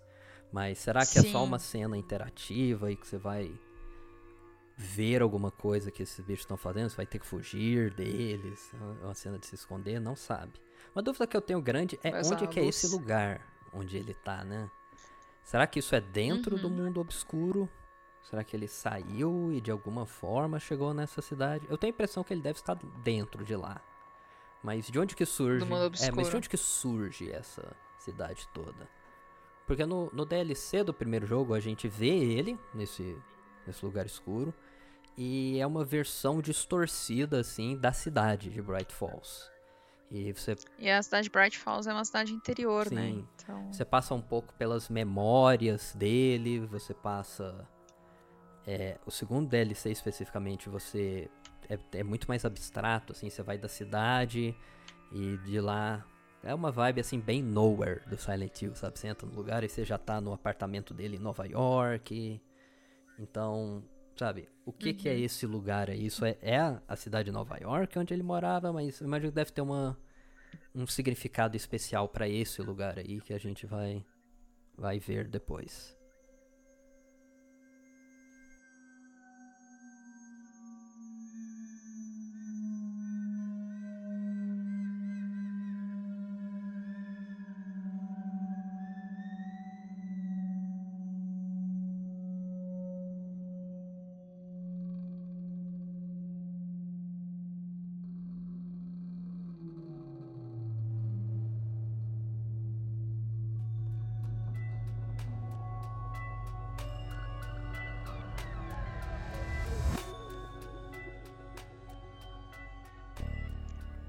Dan mesmo colocou, gente, foram 13 longos anos à espera de uma continuação de um novo jogo. É, Inclusive, nós especulamos durante a gravação do CryptoCast 28 da possibilidade de um segundo jogo e, coincidentemente, durante a TGI de 2021, que foi o ano que a gente gravou esse episódio, o episódio 28, rolou o anúncio de Uhum. Alan Wake 2. Eu até lembro a gente comentando no grupo, né, dando a Aham. gente, caramba, olha aí. Anunciaram e tal. E, e assim, a gente está vendo aí uma tendência, né? Um, um, movimento do mercado de jogos desse, de trazer esses remaster de jogos antigos e trazer um segundo jogo. A gente teve isso com The Last of Us, que trouxe o, o um remaster do primeiro jogo, que desculpa, não precisava. é, trouxe um remaster, desculpa, do segundo jogo, não, do primeiro jogo, e logo depois trouxe o, o segundo jogo. Peraí, deixa eu abrir a porta pra. Sarapi. E gato é fogo, a gente abre a porta e aí eles, no lugar de sair logo, eles vão se esticar enquanto você tá com a porta aberta, né? E depois eles terminam de sair. E então, se a gente parar um pouquinho para pensar, por mais que The Callisto Protocol não seja uma continuação de Dead Space, uhum. e são a mesma equipe, vamos, vamos, equipe entre aspas, né? O mesmo, na verdade, é o mesmo roteirista do primeiro do Dead Space e do The Callisto Protocol. A gente teve o anúncio dos dois muito próximo, né? O remaster de um, uhum. o anúncio de outro. É, o, o é... Protocol é o Alex Casey do, do Dead Space, que é o Max Payne. Do Dead Space. muito bom. E então, e a gente teve isso no Alan Wake, né? A gente teve o, um remaster do primeiro jogo e logo depois o anúncio da continuação, é, né? De um segundo jogo. No caso do, do Alan Wake Pode. foi até mais aos poucos, assim. A gente teve o remaster do primeiro jogo, teve um DLC do Control focado nos eventos do, do primeiro jogo, então eles foram bem aos pouquinhos, assim, tipo, meio que testando, preparando, preparando o terreno. o terreno. Pra ter certeza, tipo, será que o público ainda tem essa chama uhum. acesa em seu coração? Esperando. ainda espera Alan Wake.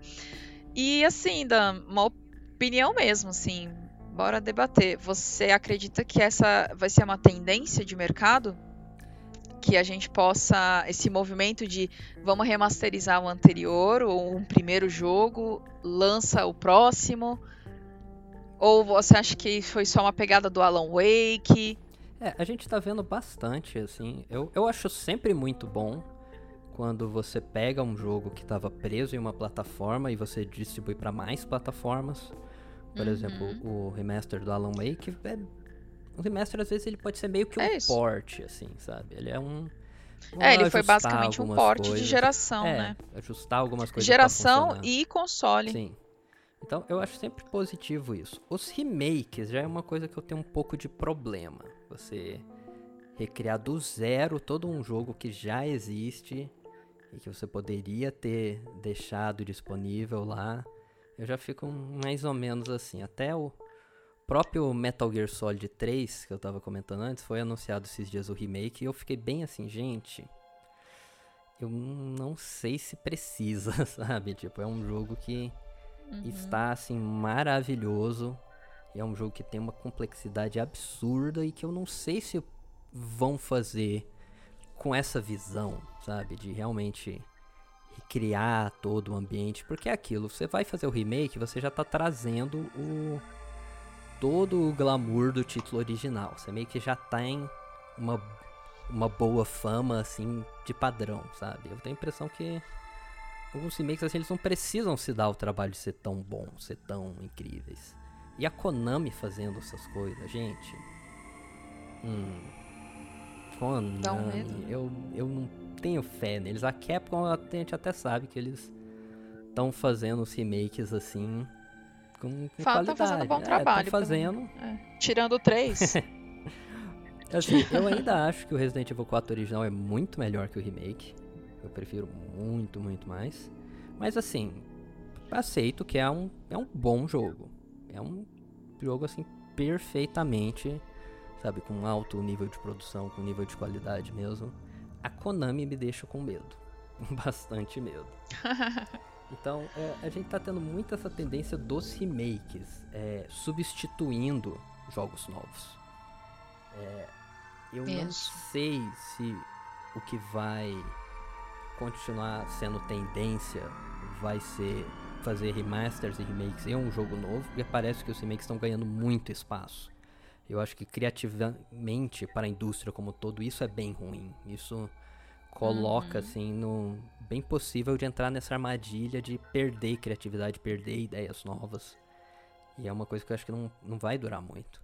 Então eu gosto muito da forma como a Remedy fez, que é pegar o primeiro jogo, deixar disponível para mais plataformas e vamos. E não refazer, né? Remasterizar, né? Isso. Melhorar ele, assim, para fazer um porte bonito, Uhum. né?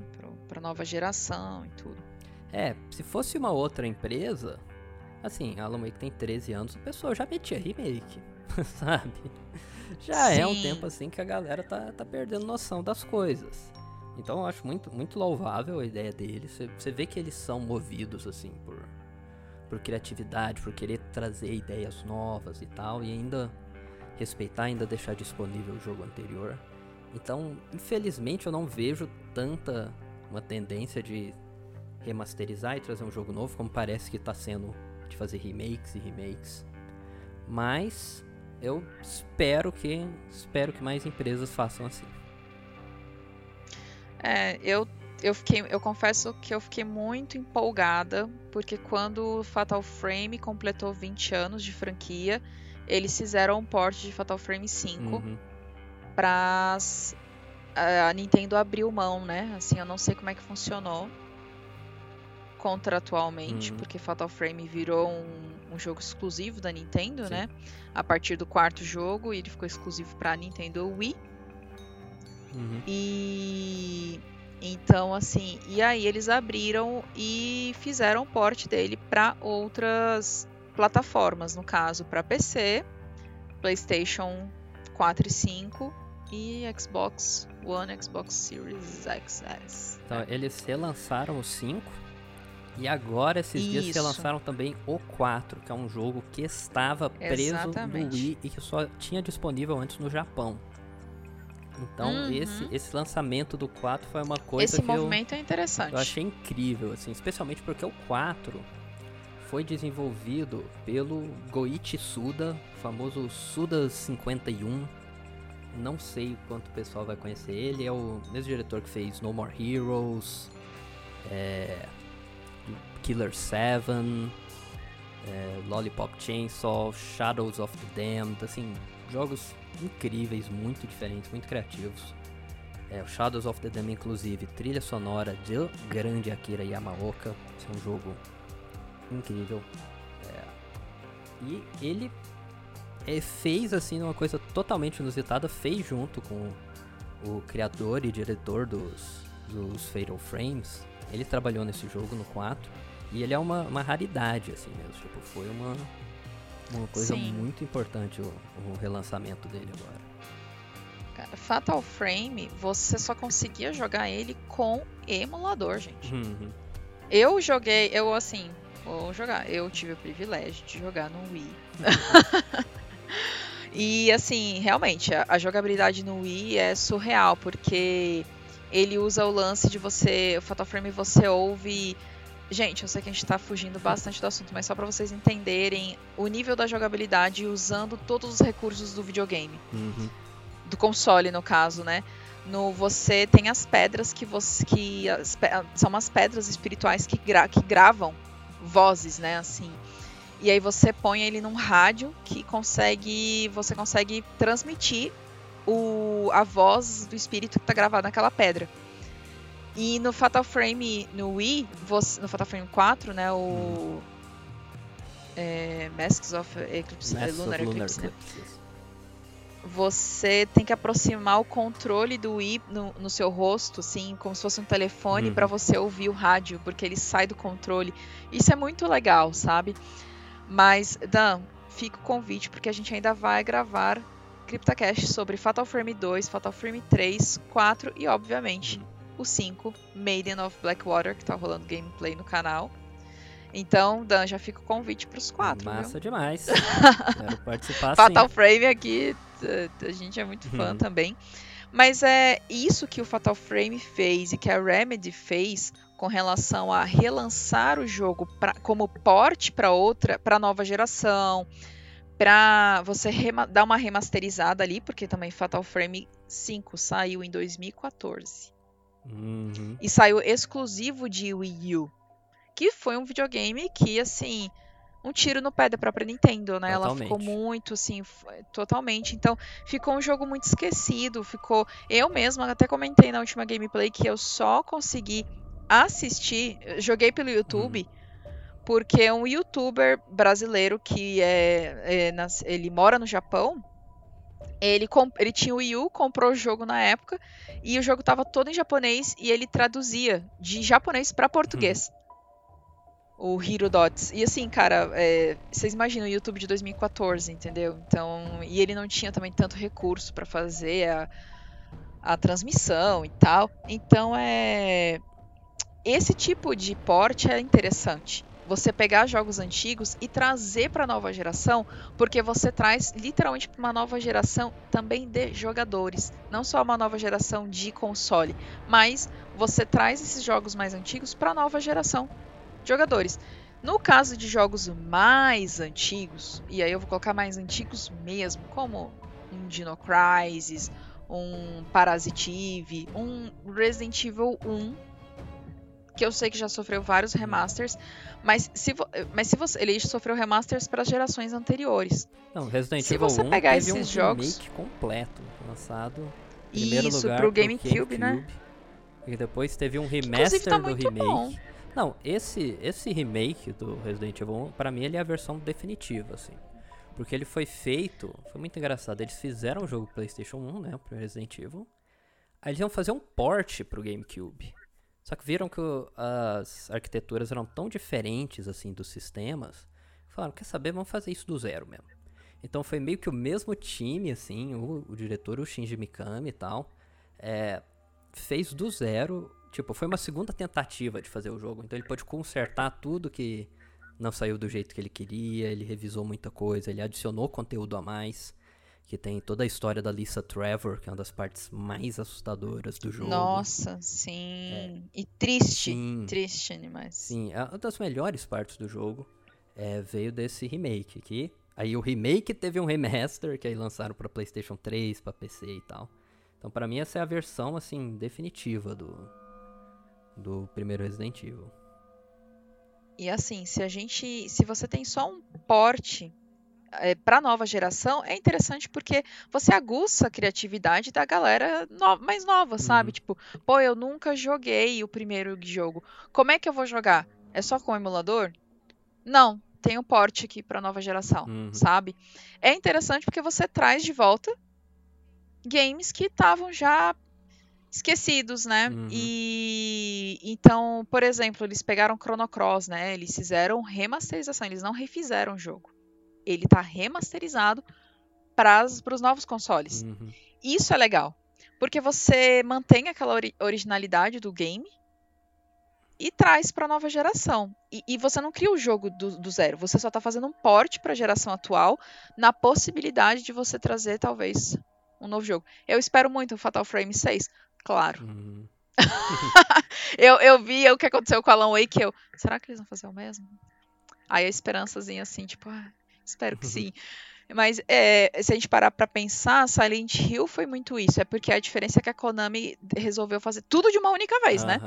Eles não foram lançando assim um pouquinho. Não. Ai, caraca, De repente você tinha- Ideia? Meu Deus, eu nem. É. pensar. Cara, a gente tinha que fazer um CryptoCast só sobre a Konami, Sim. só pra gente lavar a roupa suja da Konami. Porque é, vão, é, não anunciaram o remaster do 2. Que, sinceramente, eu acho que não precisava de remaster.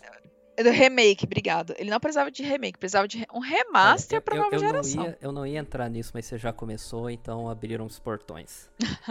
Cara, eu fiquei triste com o remake do 2. Eu não. Assim, eu acho que não tem jeito, sabe?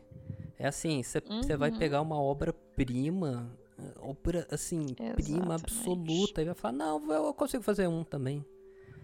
Sabe? É o assim, melhor jogo de terror de todos os tempos. é, não, não é qualquer coisa, assim, que você vai fazer. Na real, assim, é, fazia muito mais sentido. é, o que eu acho que fazia todo sentido que eles tinham que fazer era porte do 2, tá? Você pra nova geração. Você quer fazer um remake? Faz do 1. Que ele já tem um visual Exato. totalmente, totalmente low-fi, totalmente quadrado. E assim, um Uhum. remake do 1 É ia- antigo. é, ele é muito mais difícil de acessar. Então, você fazer um remake, você. E aí seria muito bem-vindo. É, ia ser uma coisa muito nova. Você pega uma recriação do 1 com gráficos é, atuais, é uma coisa totalmente diferente. Você pega uma atualização. cê- assim, eu não tô zoando.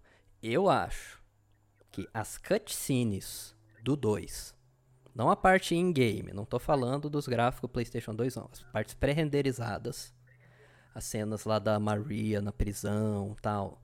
Eu acho que aquelas Gente, aquilo já era lindo você demais. pega aquilo, uma versão no YouTube que eles fizeram upscale pra 1080p, tá mais bonito do que o trailer do remake. Sem zoeira. Tá mesmo. Você fala assim, o que aquele trailer do remake mostrou, eu fiquei, cara, isso não.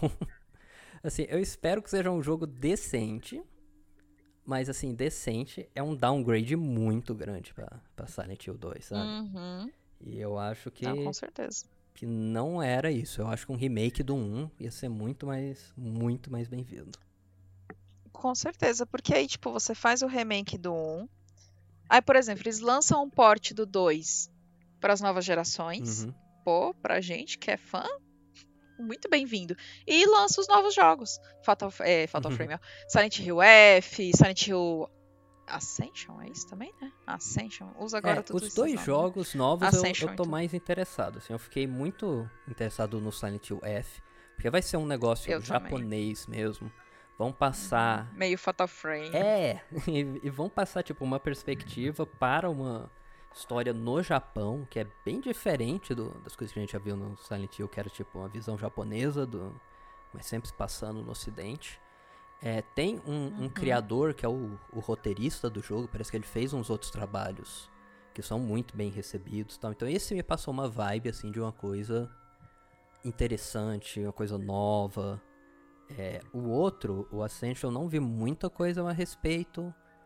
Me- parece assim que vai ser um jogo bem diferente do que a gente tá acostumado com Silent Hill, mas eu tô interessado em ver coisa nova. Agora, É, vamos, agora vamos a série de TV interativa que você assiste o chat e você escreve e vota no que você acha que vai acontecer, aí aí é a Konami sendo Konami, né? É, eu quero ver o que, que vai dar isso aí, mas já saiu o trailer, eu não curti muito o trailer, não. Eu tô meio assim, ah, não sei não, não sei não. É isso, a Konami vai, ela para e ela fala, não, vou fazer tudo de uma vez. Eles não, não tem esse trabalho de, sabe, ir preparando o terreno e testar uma coisa ali. E fala, não, anunciar três jogos na série um filme, assim. De Uhum. balde. É, tudo de uma vez. Ó, gente, e é claro, assim, que ah, como a gente fechou aqui, né, sobre jogos bem bonitos, bem polido. Não é só o visual que chama a atenção da gente que é fã de survival horror, a gente que é fã de terror psicológico. O jogo pode ter um visual de PlayStation 1. Se a história for bem contada, se o roteiro for bem fechadinho, se o jogo dá ainda abertura pra gente criar teoria, pô, é muito bem-vindo. É, não é tanta questão assim do realismo, mas é o quão bem ele é, aplica o visual que tem. Você olha o visual do Silent Hill 1, é uma atmosfera extremamente densa. É um mundo, assim, muito interessante, o, a mudança pro Otherworld, mesmo com, com gráfico fraquíssimo, sabe? Não é, Exato. não é assim o poder de processamento que faz isso. É a, a visão artística mesmo. Com certeza. E é claro que a chegada de Alan Wake 2 acalenta nossos coraçõezinhos na esperança de um jogo bom. Não é só um remake, não é só um remaster. É um novo jogo de terror. É a continuação de um jogo que já é tão aclamado aí pelos fãs. E você, ouvinte, deixa aí nos seus comentários. Você está ansioso pelo Alan Wake 2?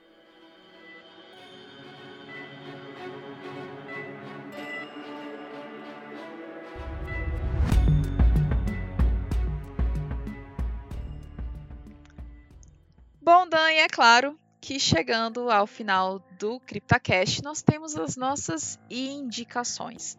E me diga aí, Dan, qual é a sua indicação de hoje? Então, eu vou indicar a série Twin Peaks. É uma série que tem duas temporadas iniciais, foram de 90 e 91. É, um filme, que é o Fire Walk With Me, de 92. E essa terceira temporada, que falei agora, que foi 25 anos depois, em 2017. É uma série super revolucionária, assim.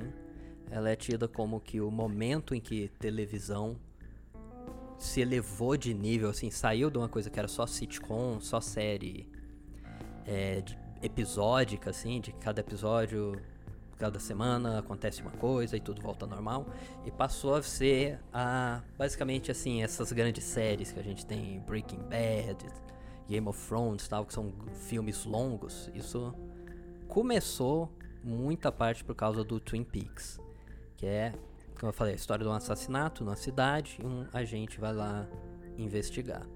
É dirigida pelo David Lynch, então tem todo aquele aquela atmosfera especial e única que só ele faz, mas também é uma coisa mais acessível, assim, não é só não é só loucura, super cabeça, tal, é uma é muito divertida de ver. A segunda temporada cai um pouco a qualidade, porque o David Lynch sai da produção da série e ela acaba tendo uns fillers, umas coisas esquisitas assim. E ela acaba num cliffhanger, então antes era muito difícil de indicar uma coisa que nunca era resolvida. Mas você tem a terceira temporada do Twin Peaks, que é uma obra-prima, assim, acho que vai ser tipo a última grande obra que o, que o David Lynch vai fazer. É, alguns dos episódios, assim, são meio que quase que um grande filme, assim, condensado em uma hora. E se quem tá interessado em Alan Wake, tá animado com Alan Wake 2 e quer ver referências e coisas de onde eles tiraram inspiração, tá? É a série ideal. Show de bola. E a minha indicação fica pra banda Ice Nine Kills. Conheci ela hoje, um amigo meu indicou. Curiosamente, eu ia postar no, no, meu Instagram assim, gente, me indiquem boas bandas de heavy metal, tô a fim de conhecer coisa nova, né? E aí meu amigo me mandou assim, pô, você tem que ouvir essa banda. E aí eu, ah, beleza, vou ouvir. Pra quem não curte, eu já vou avisar logo, gente, é Screamo, tá? Então é emo gutural. Pra quem não sabe o que é Screamo. então você vai imaginar um Panic at the Disco com Fault Boys no início da carreira, tá, gente? Não é hoje. Vamos colocar na época que eles eram emos. Uhum. A época emo, gente, lembrando. E lá meio dos anos 2000. 2006, sabe? 2007, 2008, essa época onde o emo estava em alta. Então, vocês vão pegar bandas como Simple Plan, é, Panic! at the Disco, Fault Boys e vão colocar um gutural junto. Tudo bem que não é tão fofinho quanto um Panic! at the Disco e um Fault Boys, é mais pesado, óbvio, porque são bandas de heavy metal, só que a gente chama heavy metal screamo, né? Então, é uma outra vertente aí do, do emo e do heavy metal, né, do rock. Mas para quem curte, e as músicas são meio psycho, meio serial killer, assim, com algumas. como se tivesse uma pegada meio de história, sabe? A letra e uhum. tal. Então fica aí como indicação. Quem gosta de heavy metal, dê uma oportunidade. Não tenha preconceito por ser um Screamo. Achei uma banda bem legal. Eu tinha preconceito com Screamo, gente, confesso. E eu falei, não, isso não é heavy metal. Mas eu gostei bastante, achei a banda bem legal. Então vale a pena vocês ouvirem, já viram um dos meus favoritinhos já.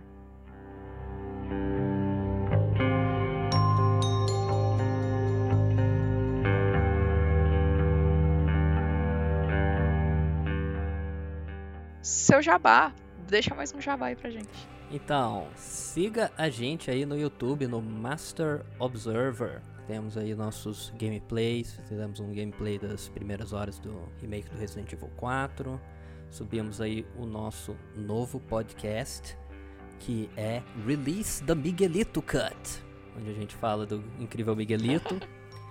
e está disponível o podcast no YouTube e também todas as plataformas de podcast. Segue a gente aí no Instagram também, tudo mais. Tudo como Master Observer. E chegamos ao final de mais um CryptaCast. Muito obrigada a todos que nos acompanharam e ouviram até aqui. E não deixe de nos curtir no Twitter e no Instagram, como arroba Zona Sombria. Confira nosso canal no Telegram, o Cripta News. O link está na publicação deste CryptaCast, assim como todos os links anunciados durante este episódio. Se preferir os meios clássicos de comunicação, pode mandar um e-mail para criptacast.zonasombria.com.br. Visite também a nossa página em zonasombria.com.br e acompanhe as nossas gameplays no nosso canal no YouTube. Mais uma vez, muito obrigada pela audiência e até o próximo CryptaCast. Vamos dar tchau aí pra galera, Dan? Tchau, galera. Tchau, tchau, gente. Obrigada. Beijo.